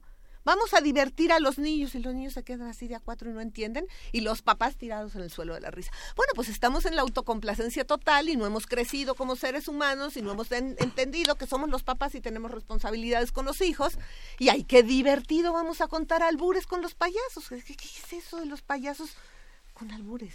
Dios. No, bueno, ¿qué es eso de, de pensar, primero que hay una, una sola audiencia, por otro lado, que eh, que no se puede hacer nada con los medios públicos, que no se puede hacer nada si no tienes dinero, cuando la materia gris es el recurso, por ejemplo, en una estación de radio, pues sí, lo que necesitas es materia gris y, los recursos van saliendo, digamos, no necesitas una gran producción. Lo que bueno, depende de qué estación, ¿verdad? pero hablando de Radio pues es que cuando, cuando ¿no? hay nada detrás, por más que tengas gran producción, pues, si no hay coco, no, hay. No, te, no, jala, ¿no? Entonces, bueno, hay, tiene que haber para todos. No jala para los intereses de que la gente se desarrolle y crezca. Jala para los intereses comerciales. O sea, jala para tener... A mí me gusta mucho una frase que han sacado, que sale del movimiento indígena, que dice que no te hasta, que, hasta que la dignidad hasta que la dignidad se haga costumbre. Y realmente la indignidad es una práctica tan cotidiana en nuestro país. Nos ofendemos tanto a los demás, no solo a las mujeres. Ayer leí el artículo de Adriana Malvido, que fue mi compañera en la Universidad, Universidad Iberoamericana, periodista, que fue periodista de cultura muchísimos años. Escribió una columna eh, para eh, El Universal y dice, ¿cuándo perdimos la brújula? ¿Cuándo nos volvimos insensibles? Y relataba los dos días que necesitan los adultos mayores en, este, en, su, en San Jerónimo, donde ella vive, para, de hacer cola y todo, para que les eh, hagan, les hagan, para poder pagar el predial con descuento. filas en medio del frío, no hay donde sentarse, los viejitos temblando, este, quién sabe qué. Dice, cuando llegas a la ventanilla dice, aquí, se aprende, aquí no se hace esperar a las personas mayores de 60. parece una burla. Es una burla. ¿En qué momento deja, somos tan autocomplacientes y el otro no es un ser humano, es un X, o sea, que no nos importa como ser humano, que dejamos de atender a la gente como se merece? Y a mí me parece que muchos no, sí, algunos medios públicos sí hacen esto. O sea, tratan a la gente con una falta de respeto que asusta. Que los de los medios comerciales lo hagan porque les conviene una audiencia poco crítica, poco pensante, que compre lo que ellos dicen, se entiende. En los medios públicos es imperdonable porque estamos obligados más que nadie a colaborar en el crecimiento de las personas que conforman este país. Este, ¿cómo entramos en contacto? Ya le están los escuchas, ¿cómo entran en contacto con este consejo? Con este consejo, pues vamos a, eh, les digo que apenas estamos como creando el espacio, pero en las páginas web, tanto de Radio UNAM como de TV UNAM, se va a crear un espacio para el consejo pero va a ser cuando hayamos definido entre nosotros los mecanismos y este y en esa página web será como el mecanismo para para entrar en contacto con nosotros y para escucharlos, por supuesto. Muchísimas todas gracias. las propuestas que vengan del público. Muchas gracias, Irma Ávila Pietrasanta, presidenta del Consejo Ciudadano de Radio y TV UNAM, que se instauró eh, siguiendo las leyes la semana pasada. Les agradecemos mucho eh, pues que estén cerca de nosotros y pues estaremos conversando, ¿no? Estaremos conversando. Muchas oh, gracias a todos. gracias, oh, Irma. Nos despedimos de esta conversación. Quédense con nosotros porque hay un poco más de música. Sí, Mundo Salvaje de Jimmy Cliff.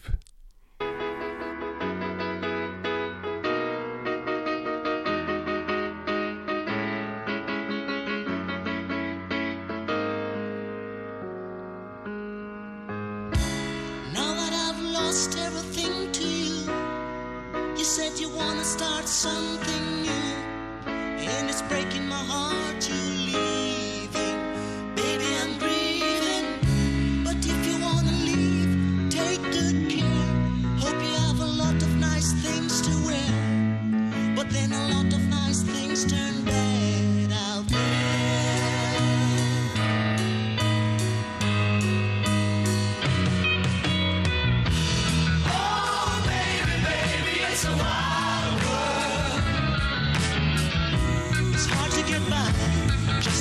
smile.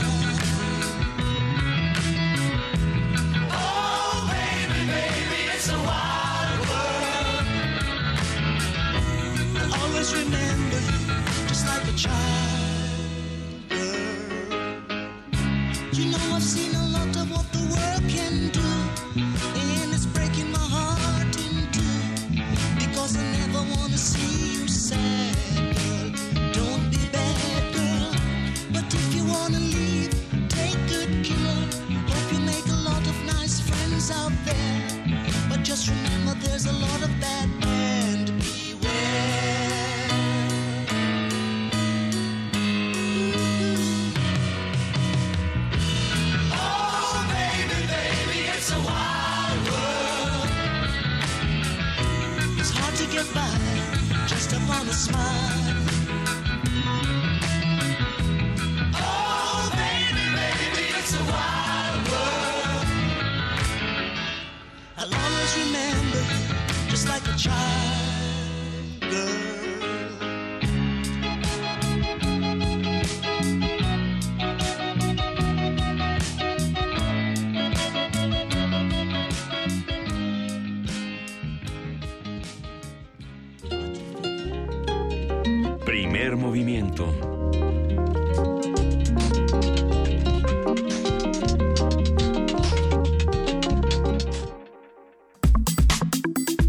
Nota Internacional.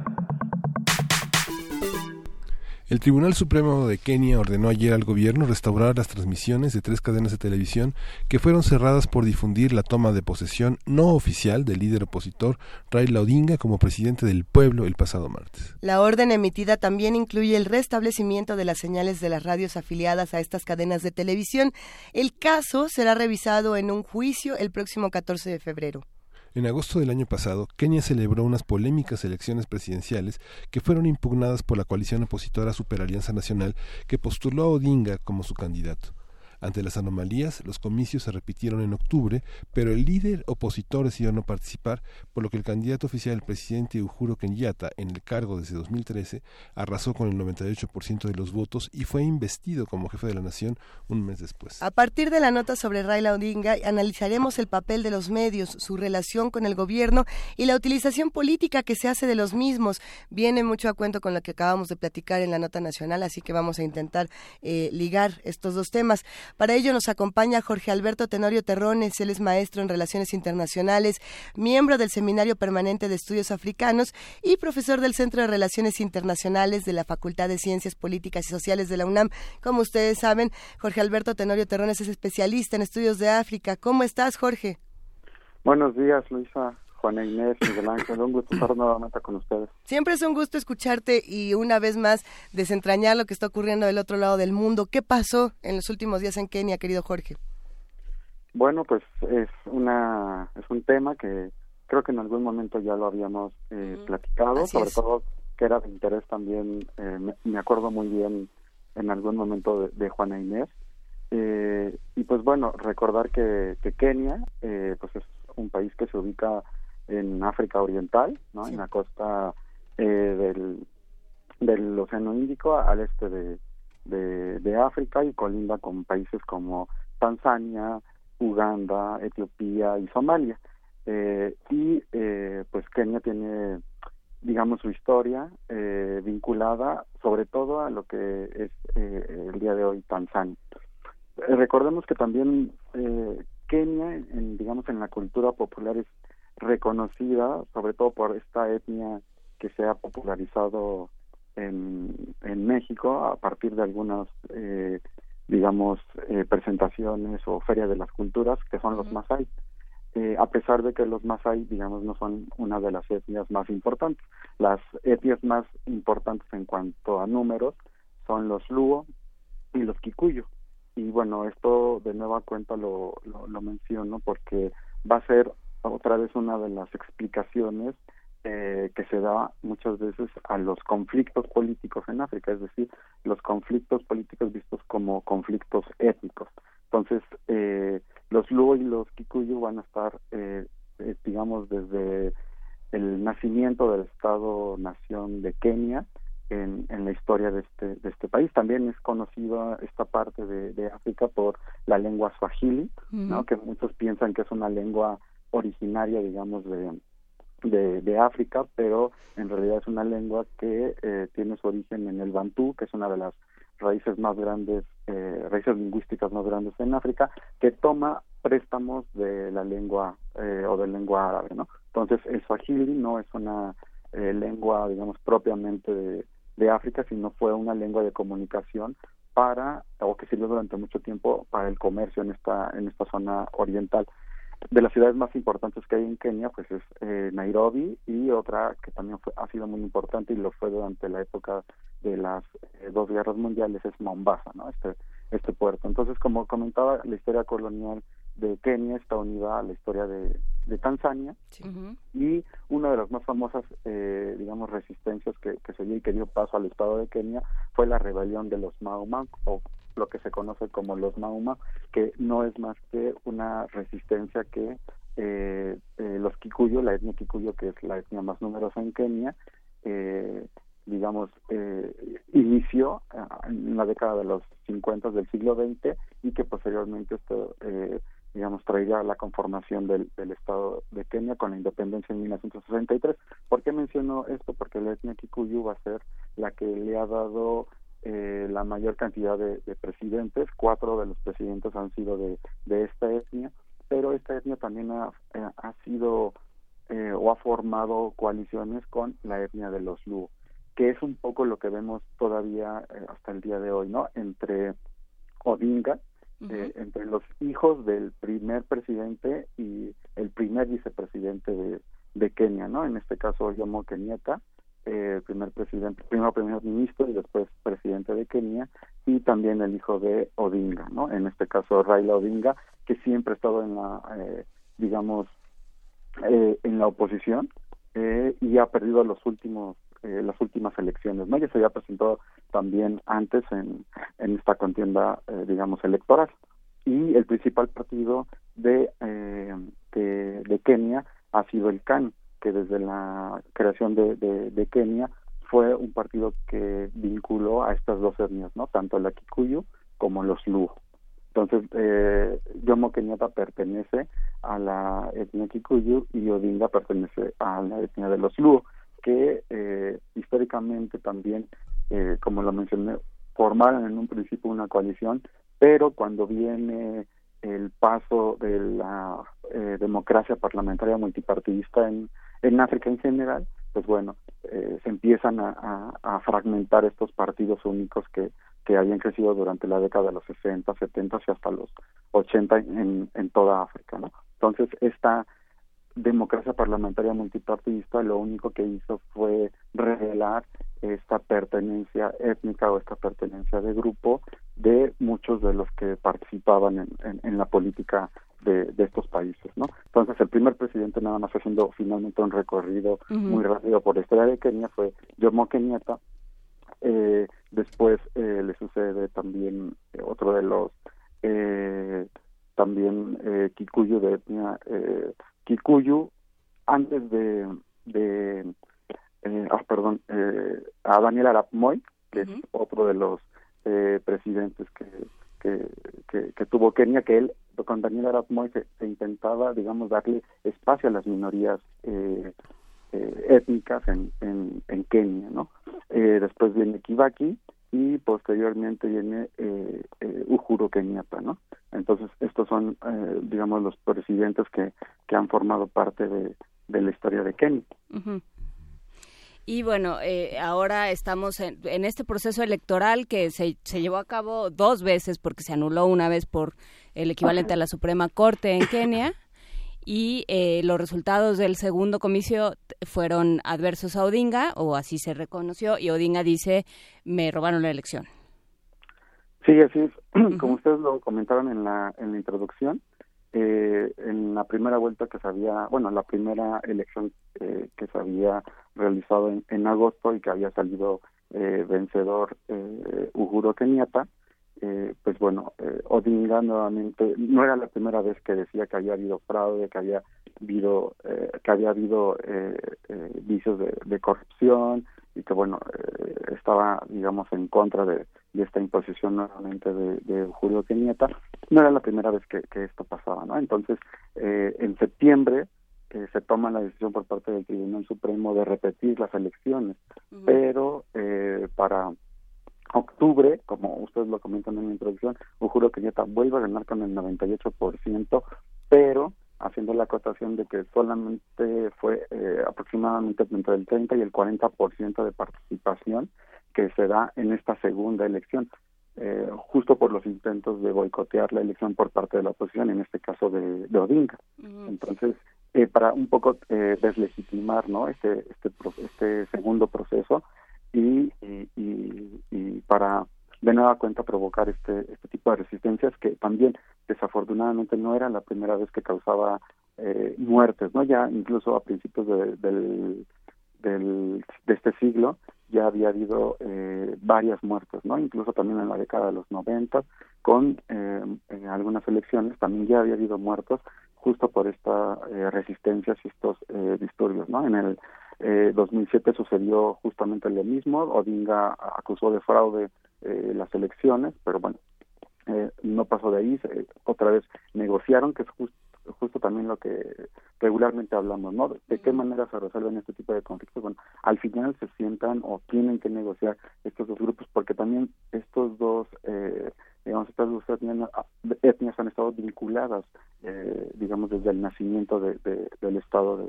de, Kenia, ¿no? Y de nueva cuenta, eh, pues ahora ya había anunciado incluso Odinga desde finales del año pasado y a principios de, de enero que iba a tomar protesta como presidente legítimo de, de Kenia, ¿no? Y entonces, bueno, eso fue eh, lo que pasó ahora con eh, la distinción o, o, la característica de que el gobierno eh, impuso esta este veto eh, a los medios de comunicación justo por haber eh, eh, cubierto, ¿no? Haber hecho la cobertura de la toma de protesta o el juramento, que también es algo muy importante porque el juramento que se hace eh, cuando se toma protesta como presidente tiene eh, una historia que parte de la resistencia justo de los Kikuyu, pero que en el momento de, de, de, del digamos del paso y la conversión al Estado-nación se vuelve ya algo eh, eh, o una presentación oficial, ¿no? Pero tiene su historia este juramento que se hace frente frente al pueblo uh -huh. en la resistencia de los de los Kikuyu no ya después se hizo esta esta cuestión de jurar sobre la Biblia uh -huh. pero bueno tiene tiene la historia justo en, en, en esto de, de, las resistencias Kikuyu uh -huh. Kenia ha sido como esta esta parte de que no yo no no, no sé este si han eh, ha, ha, habido avances en el terreno de la Constitución, la Constitución que se había hecho en 1995 y luego que se trató de reformar en 2012 o 2013, no, no recuerdo exactamente la fecha, pero que fue lo que generó muchísimas disputas. Este, ¿Cómo, ¿Cómo se ha manejado? Realmente este conjunto, esta riqueza que hay en, en, en, Kenia, está manejada por un conjunto de leyes que tal vez no sean las más... Eh, eh, las más propias para un, para un país que estaba dividido antes en ocho regiones, fundamentalmente climáticas, culturales, y que después por motivos electorales se dividió en cerca de 47 municipios. Es algo totalmente artificial. Kenia vive una, una cuestión muy artificial, muy triste, ¿no?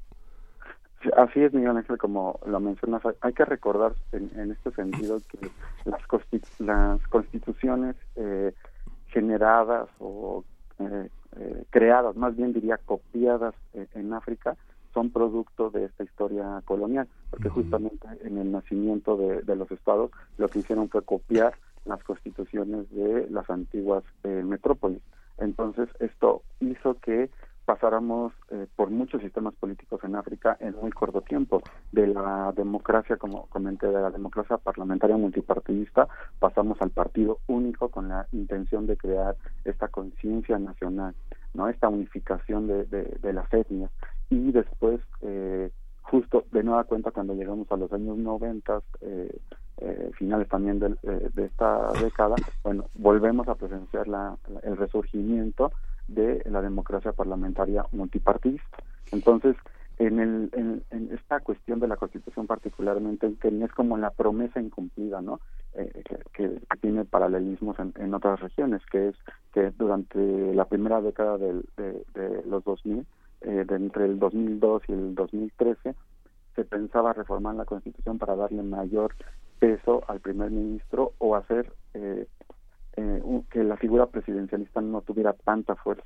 Pero como justamente esto no eh, se, se, logró, bueno, empezó empezaron las resistencias, empezaron las protestas y bueno, fue es algo que, que se ha venido acarreando hasta ahora. Recordar también que justo en esta idea de democracia parlamentaria multipartidista uh -huh. en África y, y, no sé si podamos eh, no sé si podamos pensarlo en otros eh, en otros en otros espacios o en otras áreas en África no se vota por esto por una ideología partidista o una ideología universalista heredada del o surgida de este partido político de lo que conocemos como partido político sino eh, hace eh, alusión o, el voto individual, secreto que nosotros conocemos, se convierte en un voto colectivo cuando la gente vota por una persona. ¿no? Mm. Una persona que es cercana a su grupo, que conoce, ¿no? Que, que, que, que, siente que, pertenece a este grupo. Entonces, bueno, eso pasa y por eso vemos muchos casos de, de, personalidades en África que durante mucho tiempo han sido apoyados por su por su grupo étnico, ¿no? Y, cuando hay conflictos también podemos ver que es porque una minoría étnica intenta gobernar durante mucho tiempo eh, pues, todo un país o un estado. Eh, Jorge Alberto Tenorio, también me gustaría que termináramos esta conversación hablando de qué pasa con los medios, porque se ha eh, difundido mucho, sobre todo en, los medios eh, más tradicionales, más occidentales, por ponerlo en esos términos ya un poco rebasados, que, eh, que esto no suele suceder, que la gente está muy sorprendida porque esto no pasa, esto de vetar eh, a, las, a las televisoras que se alinearon o que no, no se alinearon, que en aras del derecho a la información mostraron el, eh, la toma de posesión, esta extraña toma de protesta de Odinga, eh, han tenido un veto que ya se supone que se levantó, pero no acaba de quedar claro. Sí, así es, y, y, y pareciera ser que, que esta, eh, eh, digamos, esta intención de que Kenia se convirtiera como en un referente tecnológico, en un referente de medios de, de comunicación, no solo eh, radio y televisión, sino también a partir de las nuevas tecnologías, en el caso de las redes sociales o el uso de teléfonos móviles. Y bueno, viene a empañar un poco esta idea ahora, ¿no? Eh, eh justo por este este cierre o, o, este eh, digamos veto que se hace a los medios de comunicación por el hecho de haber transmitido algo que eh, en, en, términos digamos oficiales está fuera de la de la constitución y recordar que por ejemplo también habría que ver cuáles son los medios que, que, están vetados, eh, si son o no parte del gobierno, porque además en esta dinámica también un poco de herencia eh, anglosajona no sucede lo mismo en toda África.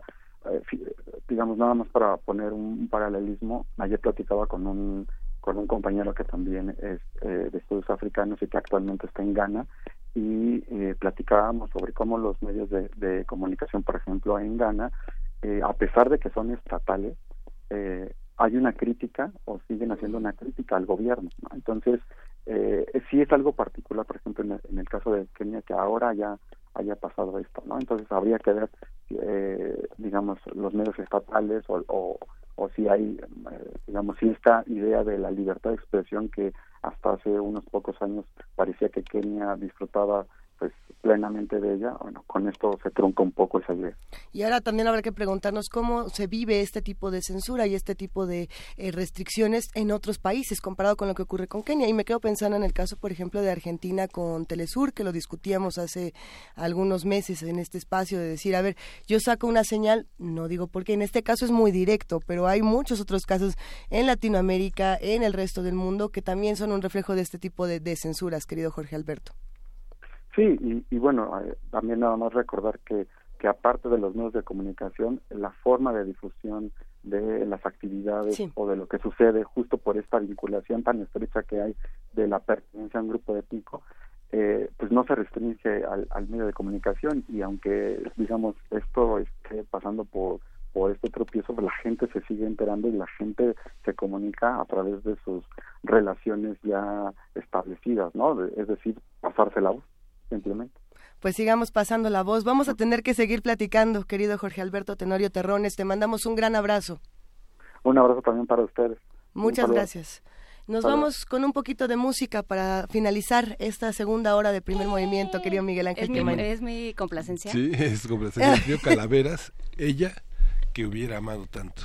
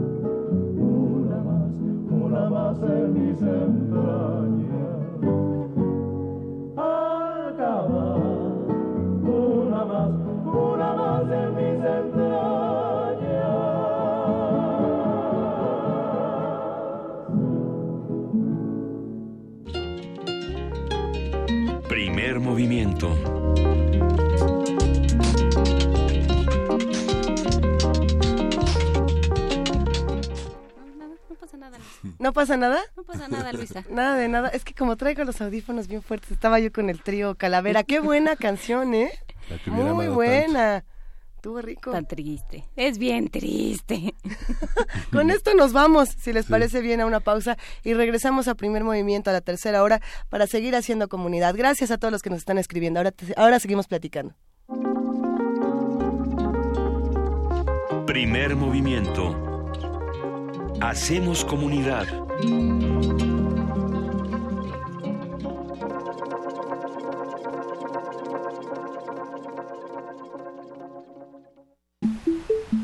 Mm, ¿Hoy o mañana? ¿Me quedo o me voy? ¿Opino o escucho? ¿Por qué no puedo decidirme? Aprende a tomar decisiones con estabilidad, tranquilidad y certeza en el taller Liberando al gigante interior. Lógica existencial. Dirigido a todos los interesados en el crecimiento personal y el desarrollo de la comunicación efectiva. Imparte el psicoterapeuta Eduardo Gómez Tagle. Todos los martes y viernes de las 18 a las 21 horas, del 6 de febrero al 2 de marzo. Más información e inscripciones al 5623-3273. Toda mejora personal proviene de nuestra mente. Invita Radio UNAM. Experiencia sonora. Para tener el México que queremos hay que decidir. Para poder decidir tenemos que participar. Y para participar hay que recoger nuestra credencial para votar. Recuerda que el 16 de abril es la fecha límite para recoger tu credencial en el módulo del INE donde hiciste el trámite. Porque mi país me importa, yo ya estoy listo para votar en las próximas elecciones. Instituto Nacional Electoral, INE. En 2018 decidiremos lo que es mejor para México. Ahora tendremos más opciones que antes. Además de partidos políticos, habrá candidaturas independientes. La ciudadanía puede ahora respaldar esta nueva opción. Si decides dar tu apoyo, escanearán tu credencial para votar y solicitarán tu firma en la app oficial del INE. Esto no compromete tu voto, solo ayuda a las y los aspirantes a ser una opción más en las próximas elecciones. Recuerda, el INE protege tus datos personales. El primero de julio tú decidirás por quién votar. Instituto Nacional Electoral, INE. Anaya es Ricardo Anaya. Anaya. Pues se nota que quiere un cambio de veras, algo diferente. Yo me acuerdo de su discurso cuando vino el presidente de China. Veo que es un tipo muy inteligente y decidido. Que se nota que piensa a futuro. Siempre toma mucha atención a su familia. Tiene buen corazón para ayudar al pobre. Nos hace falta una persona como él. Sí está bueno para presidente. Ricardo Anaya, precandidato a presidente de México. PAN. Mensaje dirigido a militantes del PAN. Dejar huella en cada aula de la UNAM es un deber de un verdadero Puma. Deja tu huella y apoya Fundación UNAM a de cara a miles de universitarios. Súmate 5340-0904 o en www.funam.mx. Contigo hacemos posible lo imposible. Se equivocan los que piensan que con discursos mueven a México. Los que movemos a México somos los ciudadanos, los que sabemos que el esfuerzo es el mejor homenaje para los nuestros, los que llevamos a México en el rostro con orgullo. Hemos ido ganando fuerzas, tomando terreno. Nuestra participación es la solución. Atreverse el progreso, nuestra decisión. Estamos listos, estamos haciendo la diferencia. El cambio es tuyo, es contigo. Atrévete. PRD. Hablan José Antonio Mid. La gente está harta de lo que está pasando en las precampañas. Que López Obrador es un peligro, que Anaya traiciona, que los independientes no lo son tanto, que si no soy del PRI, pero soy su candidato. Yo conozco a gente valiosa en todos los partidos y en la sociedad. Este es un gran país y si seguimos dividiendo no vamos a avanzar. Pero hay una cosa que nos une, las ganas de trabajar para que nos vaya bien. José Antonio Mid, precandidato del PRI a presidente de México. Mensaje dirigido a los miembros de la Convención Nacional de Delegados. PRI. Durante años hemos trabajado en proteger el medio ambiente y lograr nuestras propuestas. Entendimos que protegiendo solo el medio ambiente, la otra mitad, la de tus necesidades básicas como tu economía y seguridad, requieren de mayor atención y mejores resultados. Soy José Antonio Mid, precandidato del Partido Verde a la presidencia. Soy un ciudadano sin militancia política y un servidor público con experiencia. Militantes verdes, apóyenme la votación interna y cuidemos juntos el ambiente entero de nuestro país. Partido Verde. Publicidad dirigida a los militantes, adherentes, simpatizantes e integrantes del Consejo Político Nacional y de los comités ejecutivos estatales del Partido Verde Ecologista de México. Toma tu mochila de viaje y tu radio. Aquí está tu boleto a la expedición por la música del mundo. Mundofonías. Un recorrido por los ritmos de todo el planeta con la guía de Juan Antonio Vázquez y Araceli Zigane. Sábado 6 de la tarde por el 96.1 de FM. Radio UNAM. Experiencia sonora. Primer movimiento. Podcast y transmisión en directo en www.radio.unam.mx.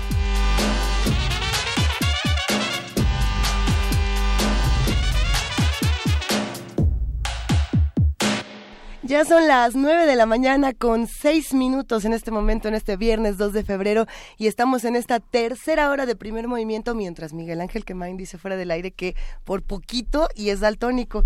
¿Si eres daltónico, Miguel Ángel? No. No, no, pero ese verde del pizarrón me hiere. ¿Te En su- hiere? En su, en su invisibilidad. me hiere su invisibilidad.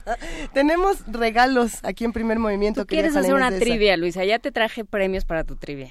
¿De verdad todo esto se va a llevar quien adivine la trivia? Porque no está tan... No está, Puede- no está ser, difícil. está- Bueno, ser. solo escoge uno. No, Escoge uno. no, a ver, dos. dos y dos, dos, regalamos porque- los otros eh, los otros por otro lado. O a los tres primeros que nos respondan la trivia, se vale que sean tres ganadores. ¿Qué tal para que haya más ganadores y haya... ¿Te parece bien, Vania? No es conmigo con quien tienes que... Le preguntamos Puedes a Van- premiar a alguien con Arundhati Roy y castigar a alguien con Vicente Molina Foch. Ah, ¡Ay, hijo! A ver, vamos a Poesía Necesaria y les contamos un poco de la trivia, de la música, del poema y de todo lo que va a pasar a continuación. Primer movimiento.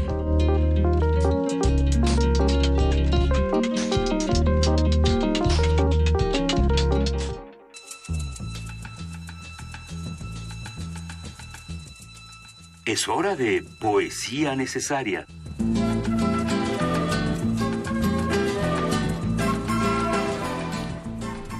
Ha llegado el momento de poesía necesaria y viene con trivia, con canción y con poema incluido. Viene de todo un poco en esta poesía necesaria. Tenemos tres libros que vamos a regalar, querido Miguel Ángel. ¿Cuáles son estos tres libros? Un libro es El Ministerio de la Felicidad Suprema de Arundhati Roy Ándele. y Gloria de Vladimir Nabokov y una novela romántica, El joven sin alma de Vicente Molina Foch. Y están buenas todas. Si se anuncia como novela romántica, en una de esas no es tanto, ¿no? Uno nunca sabe. Luego hacen esas cosas los escritores. A mí me gustaría escribir una novela romántica, pero que fuera super gore, ¿no? Para No que me tuviera digas. este contraste. A ver, eh, estos son los tres libros que vamos a regalar durante la poesía necesaria a los tres primeros que nos escriban con el hashtag que tenga la respuesta a la pregunta. Ahí les va.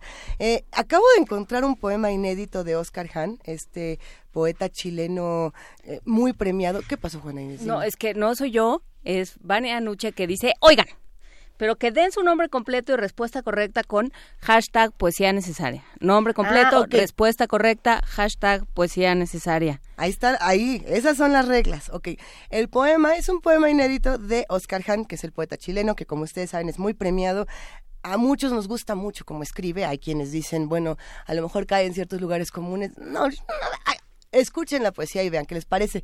Está acompañado de una canción, yo hasta pienso que, que o Oscar Hahn leyó a, Mick Jagger o Mick Jagger leyó a Oscar Hahn o son super cuates, no lo sé, pero Anybody's Seen My Baby es prácticamente uno de los... Están ligadas, eh, realmente hacía mucho que no encontraba un, un ejemplo de poesía y canción que estuvieran tan profundamente unidos y esperemos que lo disfruten. ¿Quién es la mujer? Que sale en el video de Anybody's Seen My Baby de los Rolling Stones, a la que probablemente Oscar Hahn también le está dedicando este poema. Eh, cuéntenoslo en arroba P Movimiento y los tres primeros se llevan libro. ¿Alguien ha visto el rostro de? No consigo fijar tu rostro en mi mente. Hacemos el amor de vez en cuando, nos vemos con relativa frecuencia, pero cuando te vas de mi casa, no consigo fijar tu rostro en mi mente. Sé que tienes ojos azules, pelo largo castaño que cae sobre tus hombros, labios ni gruesos ni delgados, pero carnosos y sensuales. Tus rasgos son como fragmentos de un rompecabezas. Sin embargo, cuando trato de armar tu rostro con ellos, es como dibujar el vacío en el vacío. Recuerdo tus bellas piernas largas, tus muslos que he acariciado muchas veces, tus pechos blancos y redondos que fueron esculpidos por Praxíteles, pero no consigo fijar tu rostro en mi mente. ¿Y sabes? Puedo recordar la cara de don Leo el conserje, de las chicas de la farmacia, del frutero de la esquina, de cuanto hombre y mujer sube o baja conmigo en el ascensor del edificio, pero no consigo fijar tu rostro en mi mente.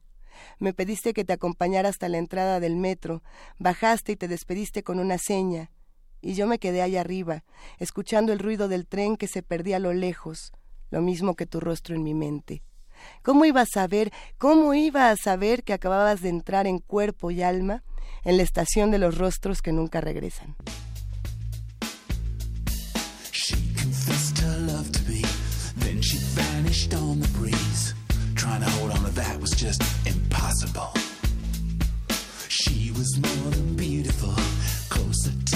Ethereal, with a kind of down to earth flavor.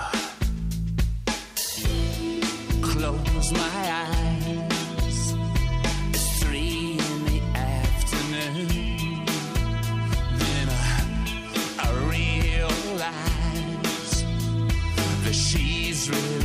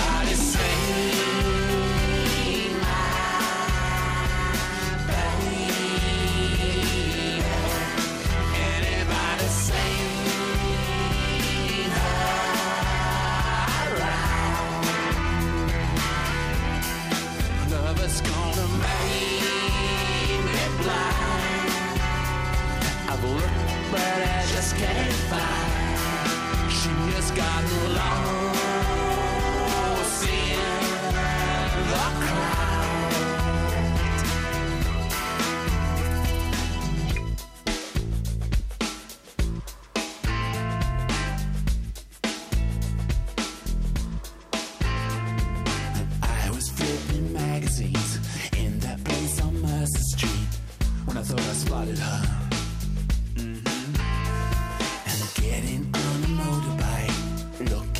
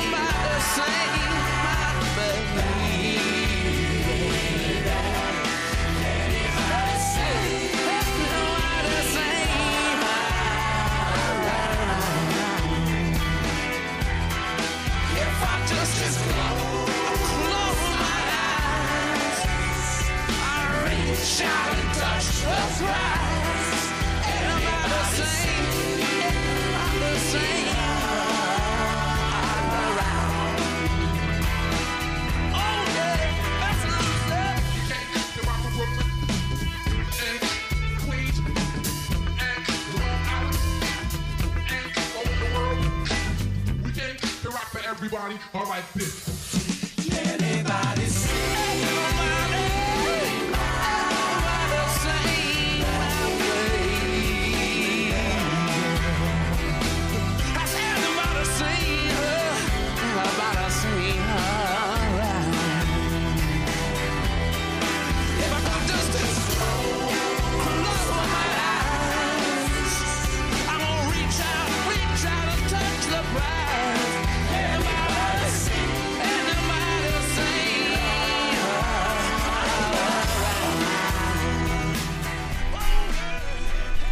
Bueno, ya tenemos a los tres ganadores justamente de estos libros. Hay que agradecer profundamente a Anagrama. Gracias a nuestros amigos de Anagrama por los libros que acabamos de regalar. Ana Marciana. Ana Carla Bustamante se lleva eh, uno de los libros, El Rey del Beautiful, que además yo soy fan de su nombre. Bueno, es que algunos recordamos a Emilio. ¿Se llamaba Emilio Charles o cómo se llamaba el luchador? No sé, pero como diría mi papá, ¿dónde vas a estar al rato? Ándale. Para que te averigüe. Emanuel Álvarez también se lleva su libro, Montserrat Chávez, Alba Montserrat Chávez se lleva el libro, eh, ya nos ponemos de acuerdo en un rato más fuera de, del aire con Vania Noche de cómo le van a hacer, pero ya están los tres ganadores, sí, es Angelina Jolie, la mujer que sale en el video de los Rolling Stones, muy joven, corriendo por la calle. Del 97. Del 97. Puentes de Babilonia es el disco. ¿Eso quiere decir que ya tiene ah. cuántos años? Este, 20 años. 21 años. ¿Esta canción? Y nosotros diciendo que era de las nuevas. Pues para mí es de las nuevas. Qué cosa. Bueno, pues así se nos va el tiempo en primer movimiento charlando, hablando de videos, de poesía. Si quieren conocer más del trabajo de Oscar Hahn, pueden visitar el portal de Círculo de Poesía, donde hay, por supuesto, muchas muestras de su trabajo. Pero seguimos aquí porque viene la mesa del día. Primer movimiento.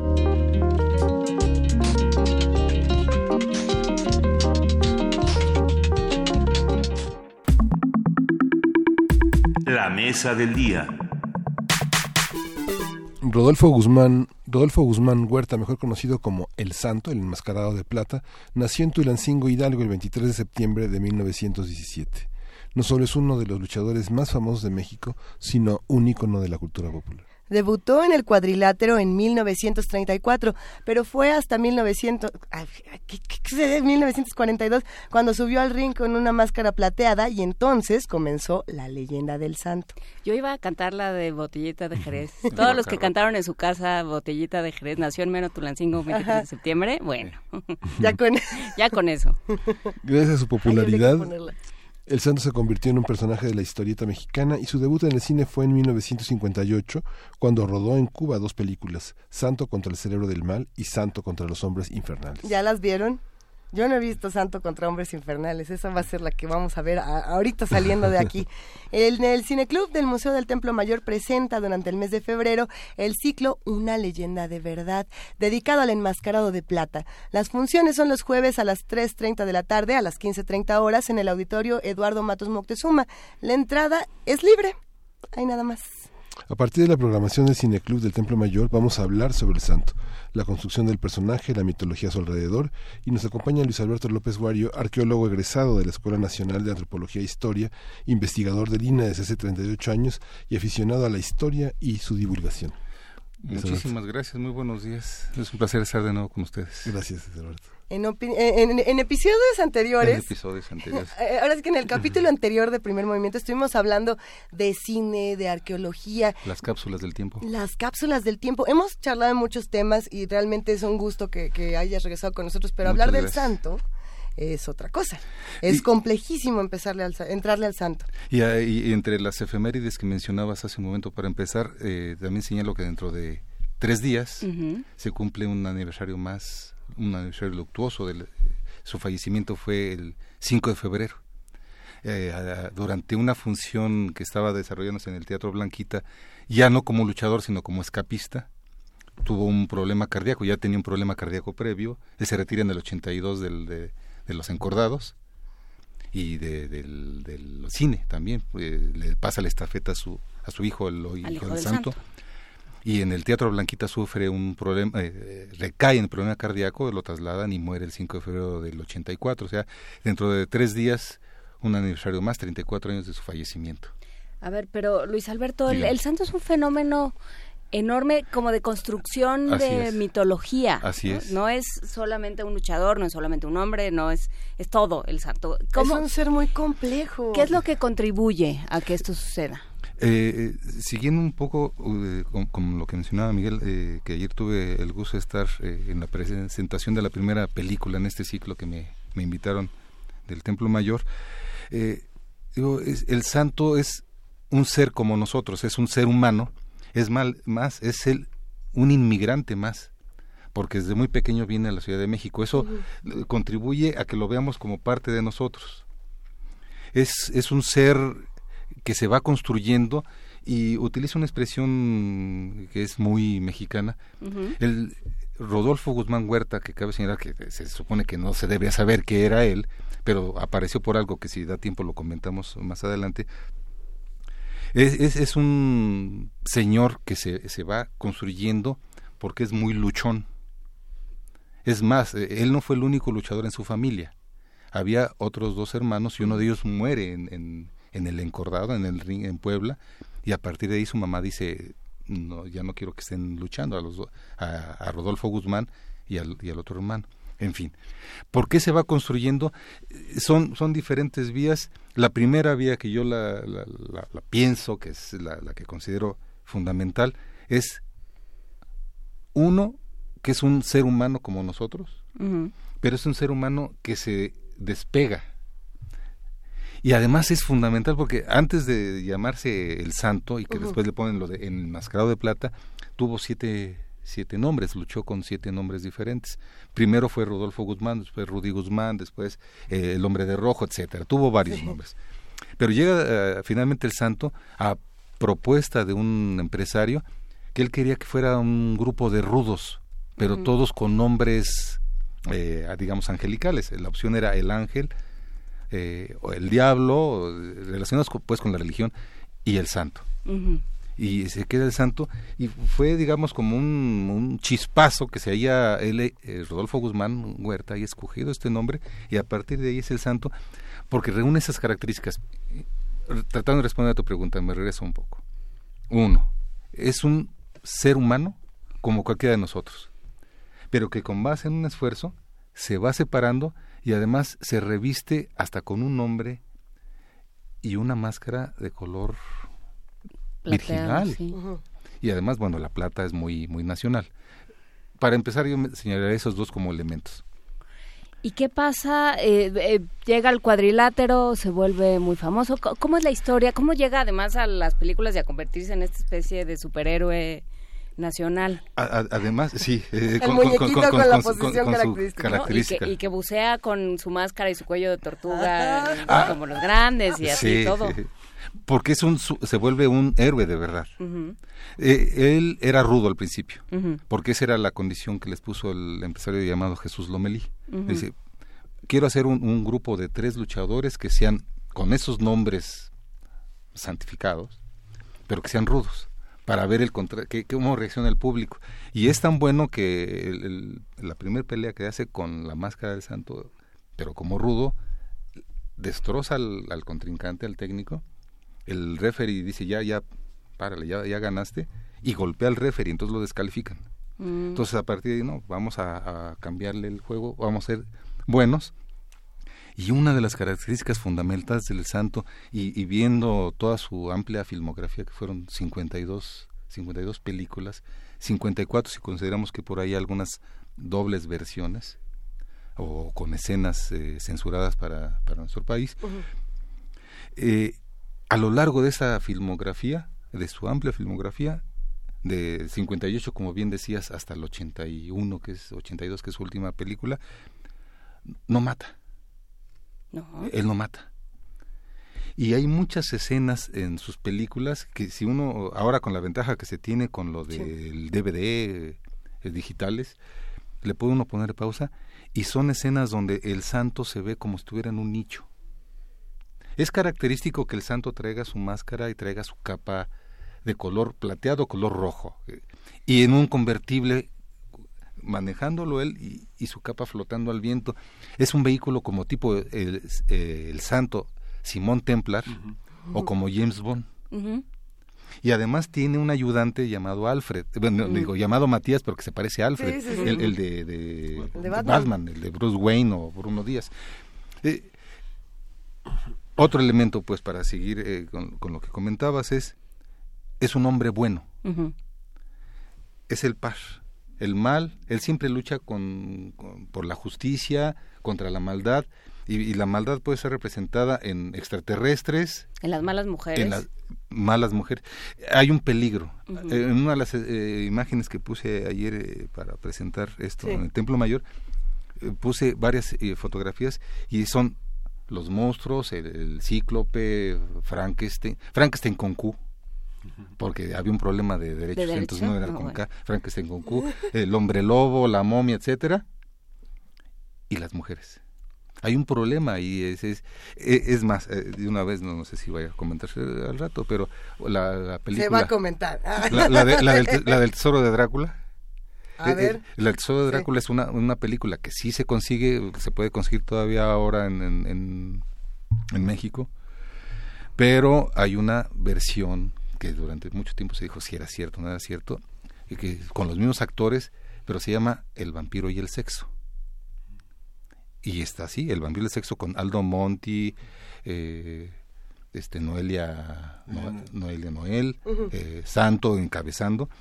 Y una de las condiciones que pone el Santo es yo no aparezco en las escenas donde sale mm, este Aldo Monti, digamos haciéndole, como se dice ahora, casting, seleccionando a las vampiras, porque ellas están con el torso desnudo. Sí, justamente hay una parte muy interesante del santo y es que está muy vinculado al erotismo. Sí. Eh, mu- muchos superhéroes y muchos muchas figuras, digamos, eh, que tendrían que ser inspiracionales para los jóvenes en nuestro país, tienen que estar como totalmente en contra del sexo o totalmente alejados de, de- de la sexualidad. Y el santo no. Curiosamente el santo sí está muy eh, cercano al erotismo, aun cuando no aparece en las escenas, siempre que hablamos del santo acabamos hablando de esta otra parte de las mujeres, para bien y para mal, ¿eh? porque tiene los dos lados. En una, una de las películas, eh, la que se llama eh, Santo en el Hotel de la Muerte, la clasificación que le pusieron fue C. Y uno la, la puede ver ahora y dice uno, eh, o sea, los, los- los niños ven mucho más que esto, ¿no? En la televisión abierta. Le pusieron C porque salen, alguna de las actrices sale Ana Berta Lepe y salen Ana con Berta escasas Lepe. prendes, escasas prendas.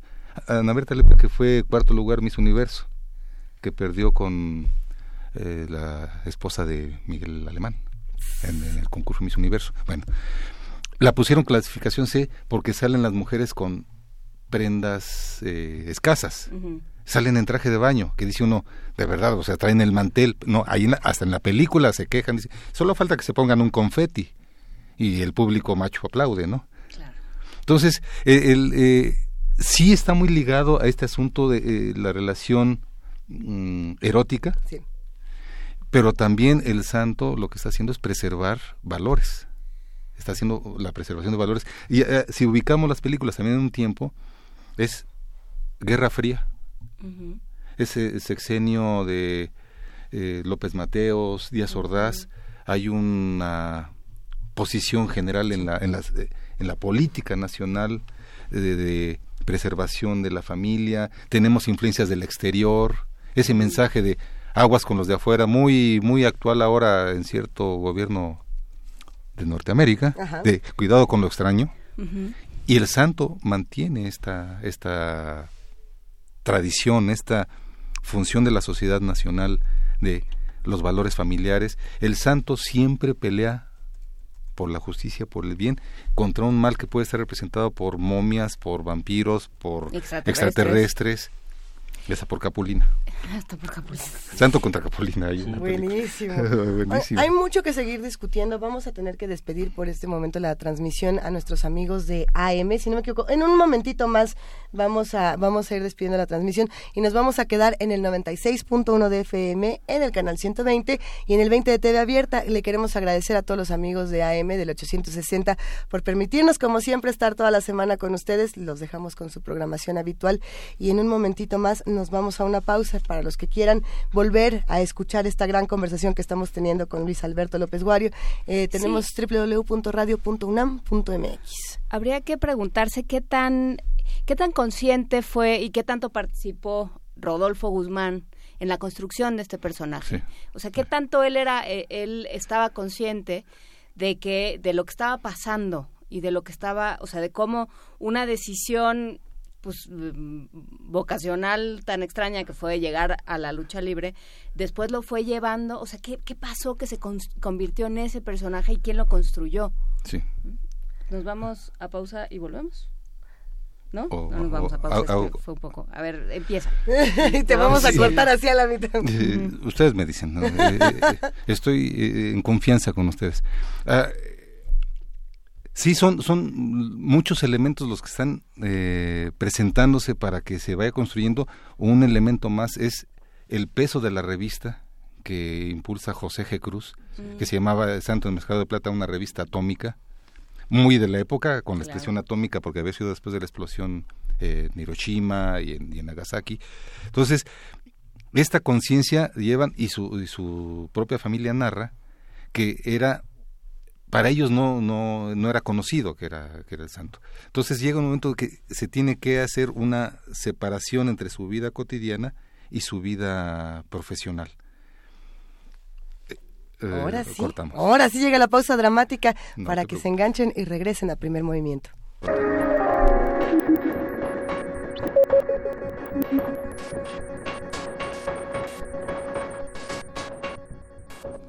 Y aquí seguimos en primer movimiento. A ver, Luis Alberto, ¿en qué nos quedamos después de esta pausa? La familia del santo no sabía que era el santo. No, eh, eh, eh, el que es el que es su heredero mm. del nombre del hijo del santo narra que él se entera una vez que su papá le dice vamos a, a una a una a mi trabajo, lo invita y que llegando a la arena la arena México empieza se distrae, manela el auto y de repente empieza a ver mucha gente y que empieza a gritar el clásico santo, santo.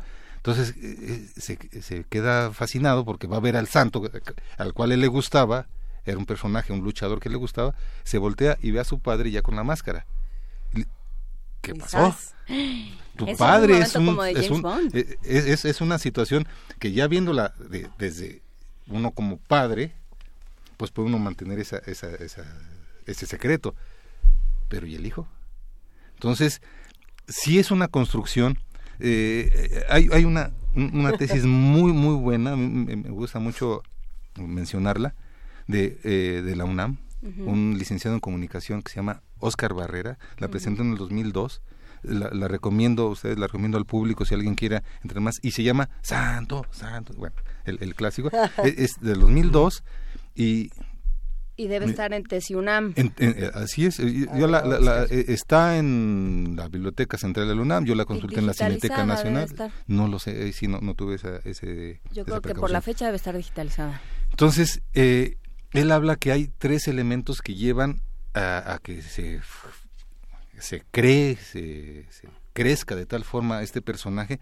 Uno es el, la lucha es un enfrentamiento entre bien y mal, entre dos, dos oponentes, y eso es muy humano, el enfrentarse.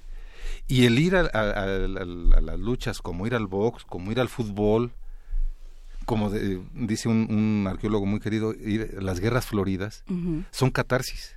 Con eso nos liberamos. En lugar de que yo me vaya y me peleé con, con Miguel, es él, él es el de Blue Demon y yo soy el del Santo. Entonces, eh, a través de ellos nos estamos liberando. Esa es una, una vía. Otra es el crecimiento tal que tuvo como personaje, como, como buen luchador, porque además si era buen luchador.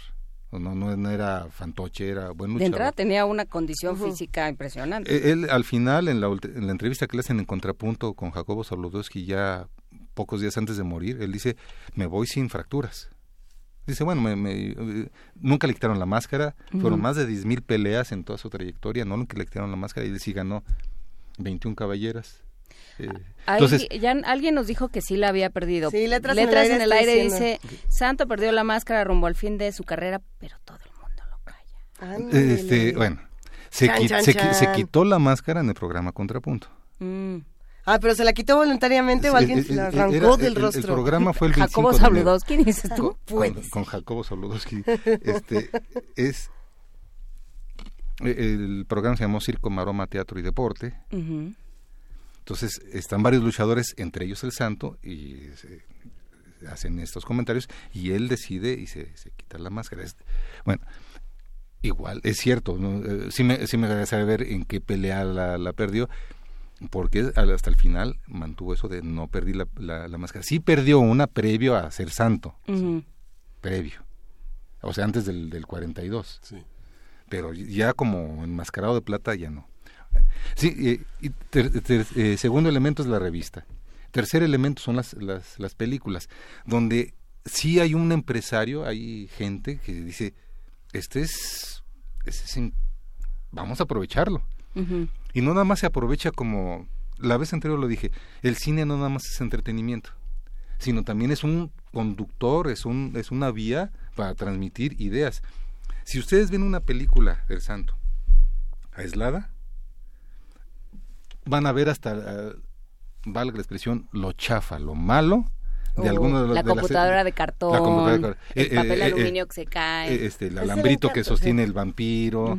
les comentaba ayer que en la película, la de contra la, contra la venganza de la momia, se le ven los zapatos a la momia, trae zapatos de charol, o sea, sí, o sea, dejando de lado eso, pero si las vemos como aisladas, pero si las vemos como un continuo y es, ¿por qué con tan baja producción, con tan bajo presupuesto, tuvo tal éxito?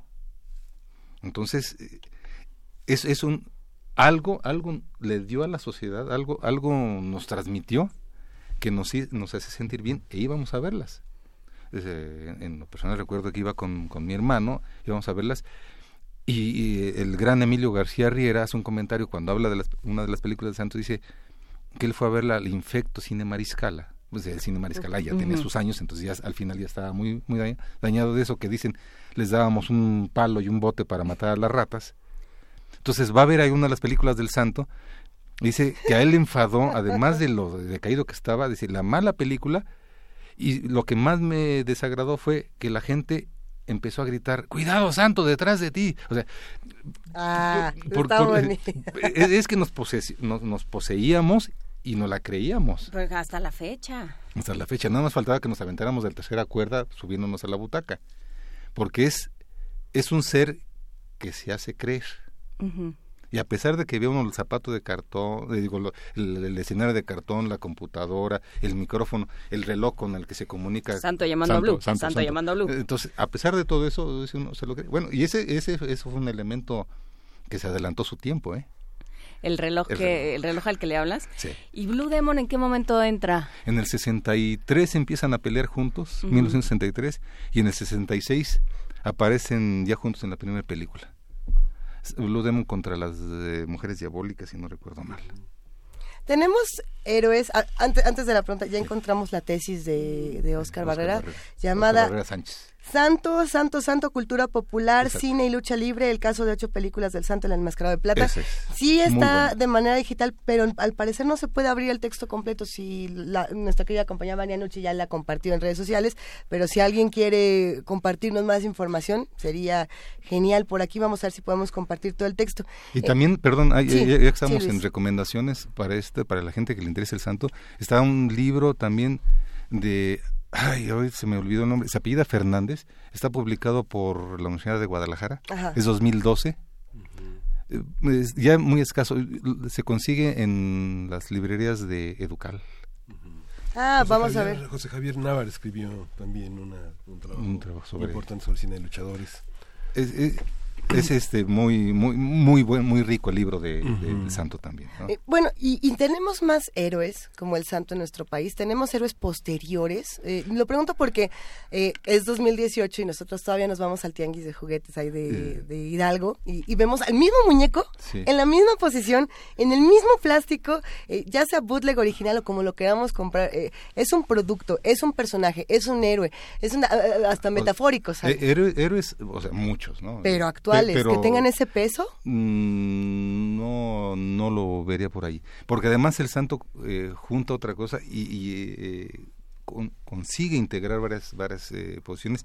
Es nacional. 100%.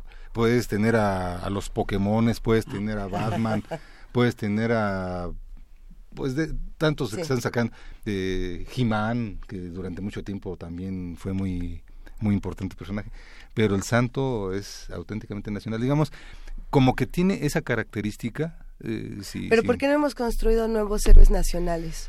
Eh, ¿Es problema del cine? Veo que también aquí hay una gran penetración a partir de los eh, de los setentas, de los ochentas de mucho personaje eh, norteamericano y no no se construyó eh, en, en, México otro al, al menos de ese, de ese, origen porque además la lucha libre si me permiten esta comparación es como el tequila que era para gente no preparada, para gente inculta.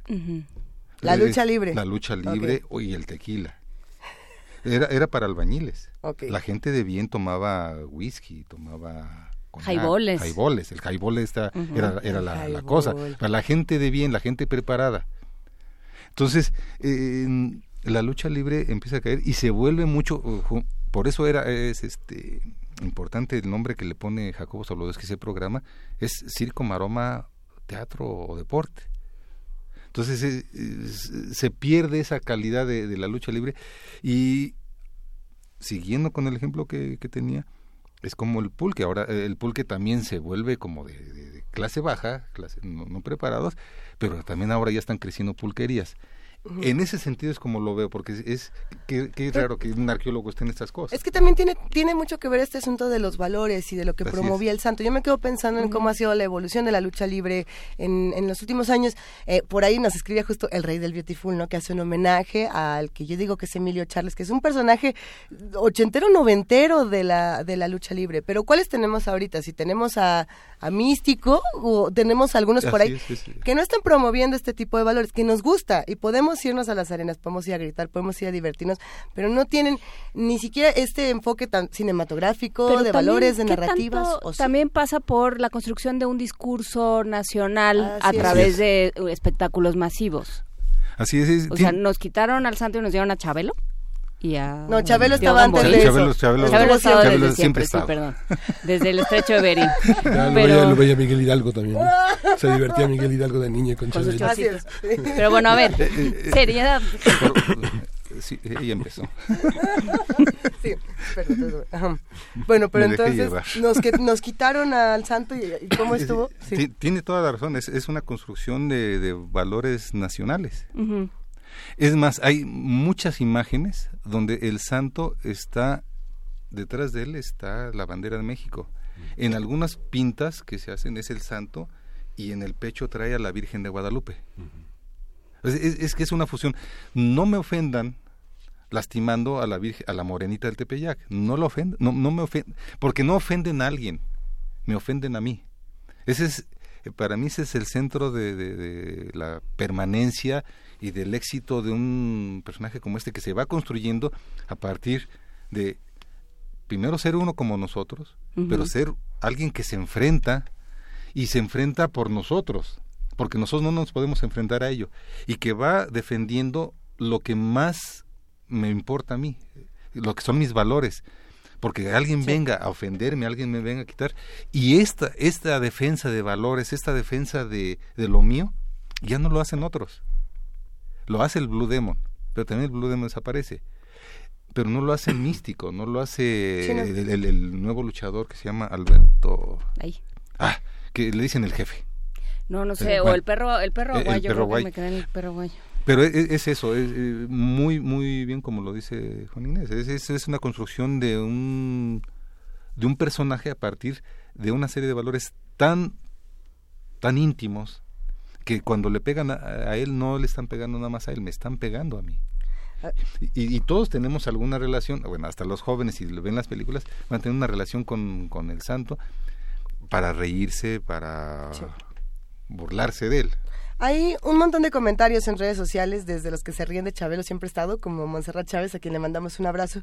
Eh, Norberto nos dice, místico ya no es tal, ahora es cari carístico y ya no hay transmisión de lucha libre en TV abierta. Eh, Andrea González plantea algo interesante, dice, eh, la lucha libre es la representación del pueblo contra las injusticias cometidas contra él.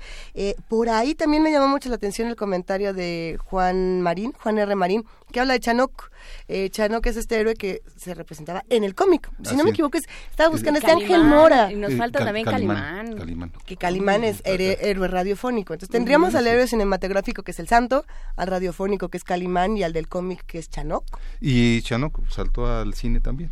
Bueno, pero la representación de Chanok en el cine no fue... No, no, no, y ya salía Fernán Valdés como Secub, ya bastante deteriorado el, eh, el- como, como persona, pues. Pero, a ver, entonces sí es la lucha libre una representación precisamente del pueblo contra las injusticias del gobierno. Ahora que est- estuve preparando mis participaciones para este, este ciclo, me encontré es una imagen donde hay fotografías, eh, son creaciones ya con Photoshop, donde está el santo contra el güero del mal y es el santo contra Trump.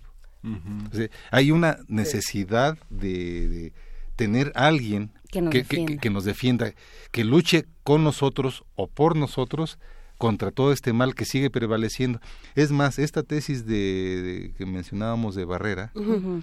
Tiene eh, termina con, con una, una cita que con una frase que me gusta me gusta poner no, no sé si sea posible que la primero que la encuentre y después si es posible que la lea pero en Sí. fin lo que está diciendo es que eh, necesitamos que, que regresar el santo para que lucháramos luchara con nosotros para contra esos rudos que se, nos, ah, est- nos siguen lastimando, que nos siguen haciendo daño. Más allá de las situaciones concretas, lo que está pasando es que este mal, esta idea de la maldad, de la injusticia, ahora ya manifestada, puesta a la, a la vista cotidianamente, saturados de noticias malas, que si pasó aquí, que si pasó allá, que se desaparecieron a estos. Necesitamos alguien que nos congregue, que nos venga a ayudar y alguien tan puro porque además tiene un nombre santo y permítanme este regresar a eso en varias de las escenas el santo está como en una hornacina como en un nicho y las tomas son de abajo para arriba. Igual en las películas igual en este cuando estaba en el cuadrilátero las- el santo está arriba. Es un es alguien que se avienta por nosotros y casi siempre se aventaba desde la hornacina desde la tercera y nos daba les daba topetazos al mal fuera cíclope fuera extraterrestre o fuera el diabólico profesor casi siempre de apellido extranjero. Claro. Eh, ¿qué, qué pasó con la con la lucha libre? ¿Cómo ha ido cambiando? En el siglo XX, la segunda mitad del siglo XX, la lucha libre fue, eh, como hablas de esta transformación de públicos y de simbolismos que ha tenido el tequila, que ha tenido eh, diferentes manifestaciones de aquello que se llama cultura popular. Eh, ¿Qué pasa con qué pasa con la lucha libre y qué pasa con los luchadores y por las películas del Santo? Igual que con como lo, lo que se mencionaba del tequila eh, hay una gran penetración de otro tipo de actividades o sea, de se diversifica.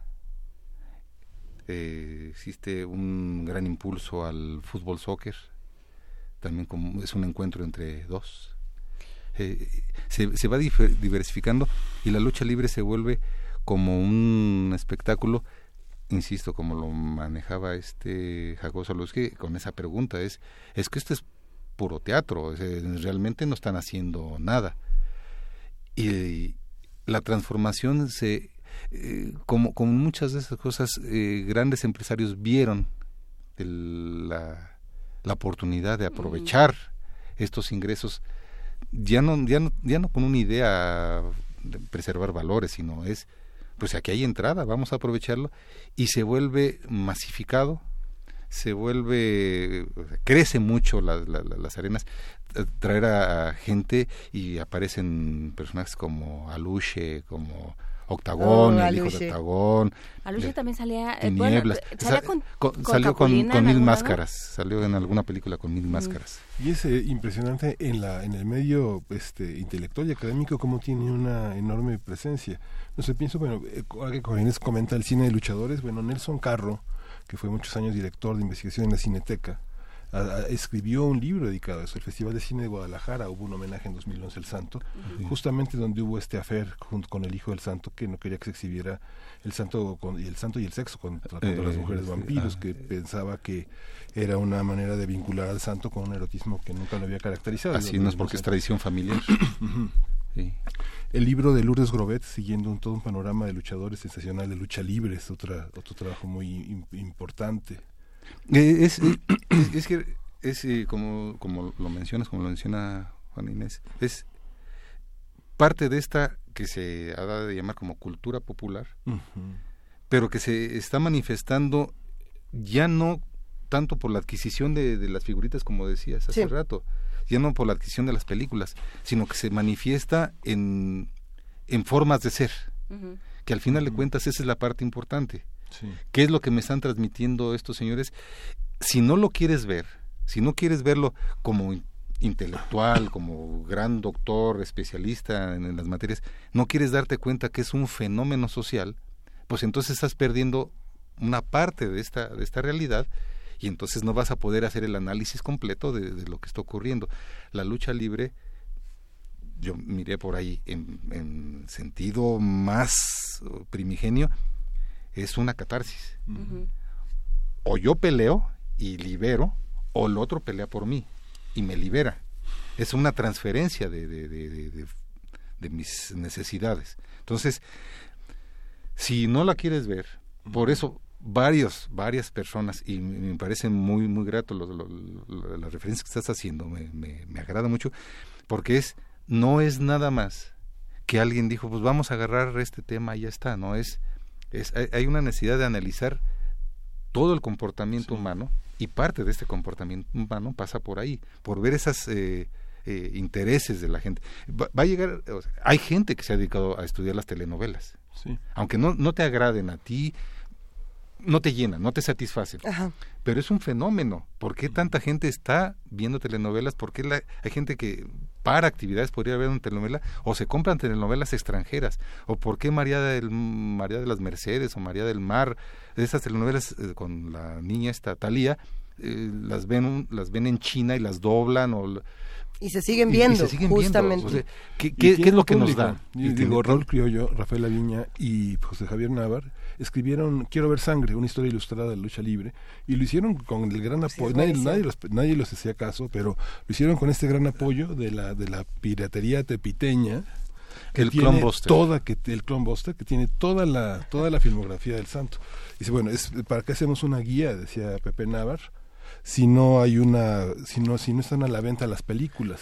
Pero bueno sí están a la venta. Están solo, que, en un mercado que todo el mundo sabe dónde está pero que están están ahí las películas así es. La, idea de Monsiváis con sus luchadores no que era como parecía un gesto snob pero bueno finalmente estos críticos de cine Jorge Ayala Blanco tiene también todo un registro de cine de luchadores muy importante. Y, y, mencionas algunos que están en el área de la cinematografía pero también en el área de, de historia. Eh, eh, eh mencionado otra vez, eh, eh, eh, Barrera, es de licenciado, licenciado en comunicación. Entonces es en diferentes ámbitos porque es necesario, y aquí sí lo, lo, digo como arqueólogo, ¿por qué que, tiene que estar haciendo un arqueólogo? Llegué a esto por las, el análisis de las otras películas que ya comentamos la vez anterior, pero también porque es parte del comportamiento humano.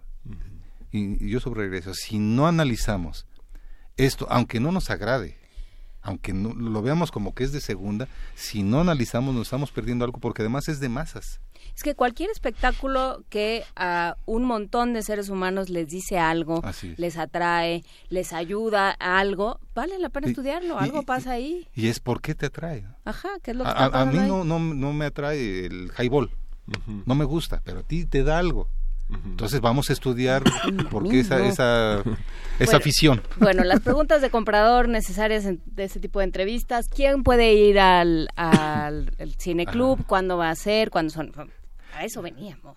Eh, ¿De cómo? ¿De a cuánto? ¿De a qué hora? López Mario, ¿quién puede ir al cineclub del Templo Mayor? Es entrada libre, ojalá vayan, eh, se hace una presentación primero de la película y después ya viene la, la, proyección. Eh, jueves, ayer empezamos, jueves 1, eh, jueves 8 es eh, el santo contra las mujeres vampiro. Wow. Eh, con Lorena Velázquez, Y, Ofelia Montesco, según yo, mucho más guapa. Lorena Velázquez que todavía se conserva como reina. Es, el ¿eh? yoga. Yo la acabo de ver. Oye, no, no sé qué sea, pero qué cosa. ¿eh? Te acabas de echar en un momento de cállate los ojos. Cállate los ojos, yo la acabo de ver. Bueno, puede, ser, puede ser el yoga, pero tiene dos hoyitos aquí. Eh, no, no, no, sé, yo no he estado más que así en la pantalla con ella. Eh, el, el, siguiente jueves, que es el jueves 15, Santo en la venganza de la momia, y el jueves 22 Santo y Blue Demon contra los monstruos, tratando de hacer una eh, un recorrido en cuatro funciones de el santo previo al color y el santo ya con color y ahí hay un elemento importante, se transforma, antes el santo salía hasta peleando y en el auto eh, con el pecho, el torso al aire y la capa, y a partir del color ya sale con cuello de cuello mao, saco, en fin, y nada hasta con y sale seco del agua. Eastman Color después del 68. Ah, ah, son, son, películas del 69. Así, e, e, es, es impresionante el cambio que se da en Santo. Están tus invitados, es entrada libre. Eso. Y, y pues ahí voy a tener el gusto de estar presentando esas películas y platicando sobre el santo. La próxima será el santo como mito. No nos lo vamos a perder. Mm, ojalá. Ahí, estaremos contigo, Luis Alberto. Muchísimas gracias. Un verdadero placer. Qué conversación tan interesante, llena de comentarios. Por ahí se quedó pendiente hablar de Super Barrio, nos pidieron hablar de muchos luchadores, hablar de controversias. Bueno, ya está fútbol femenil, salió por ahí como para agarrarnos todos aquí a, a mazapanas. Va a estar muy bueno este, este ciclo y vamos a estar todos contigo, Luis Alberto López Guario. Muchísimas gracias por invitarme. No, gracias a ti. Nos despedimos con música con Saca la chela del señor Bikini. Un poquito de surf para hacer esto. llamando? Aquí Santo, adelante. Aún sigue en su cabaret. Enterado, fuera.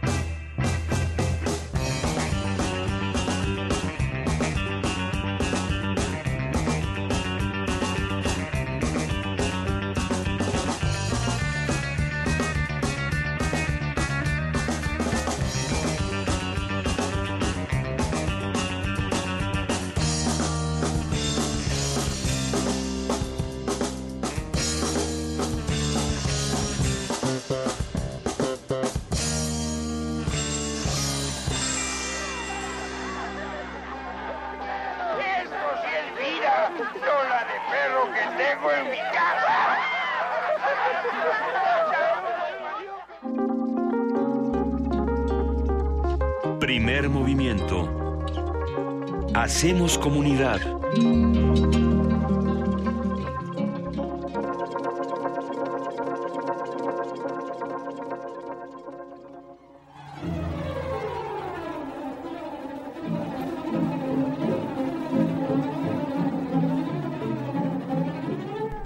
Hola Frida Saldívar. Hola, ¿cómo están? Muy buen viernes. ¿Cómo estás Frida?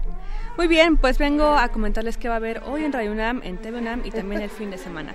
Así que iniciamos en el 96.1 de FM a las 6.30.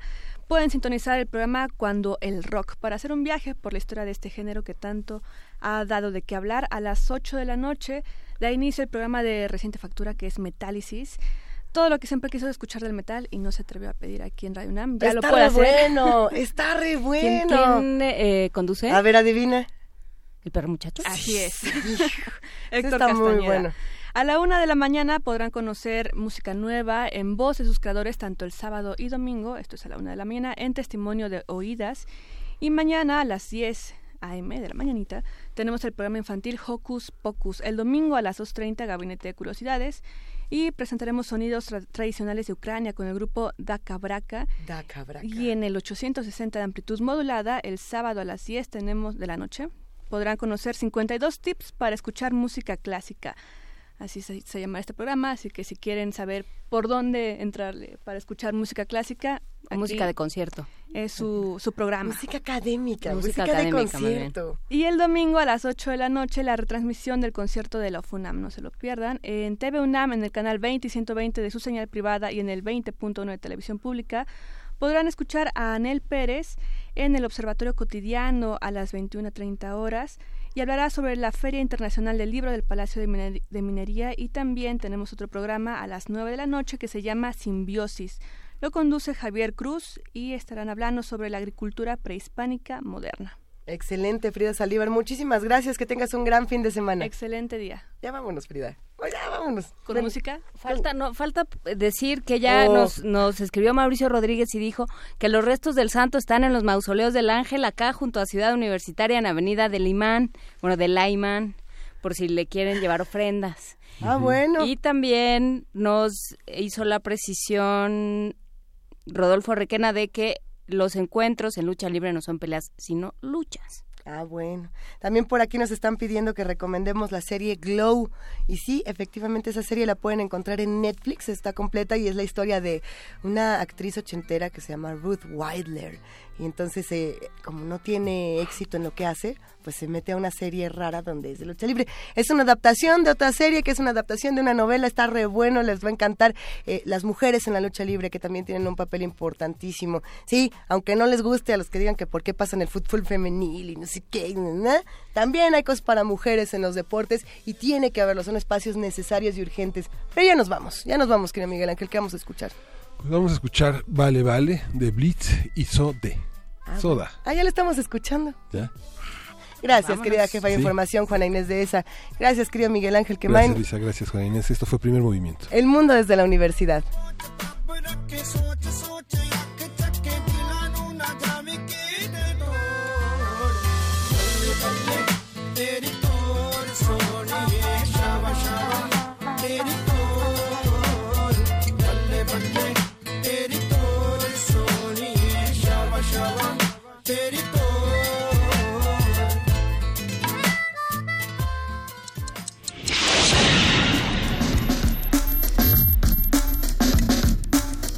Radio UNAM presentó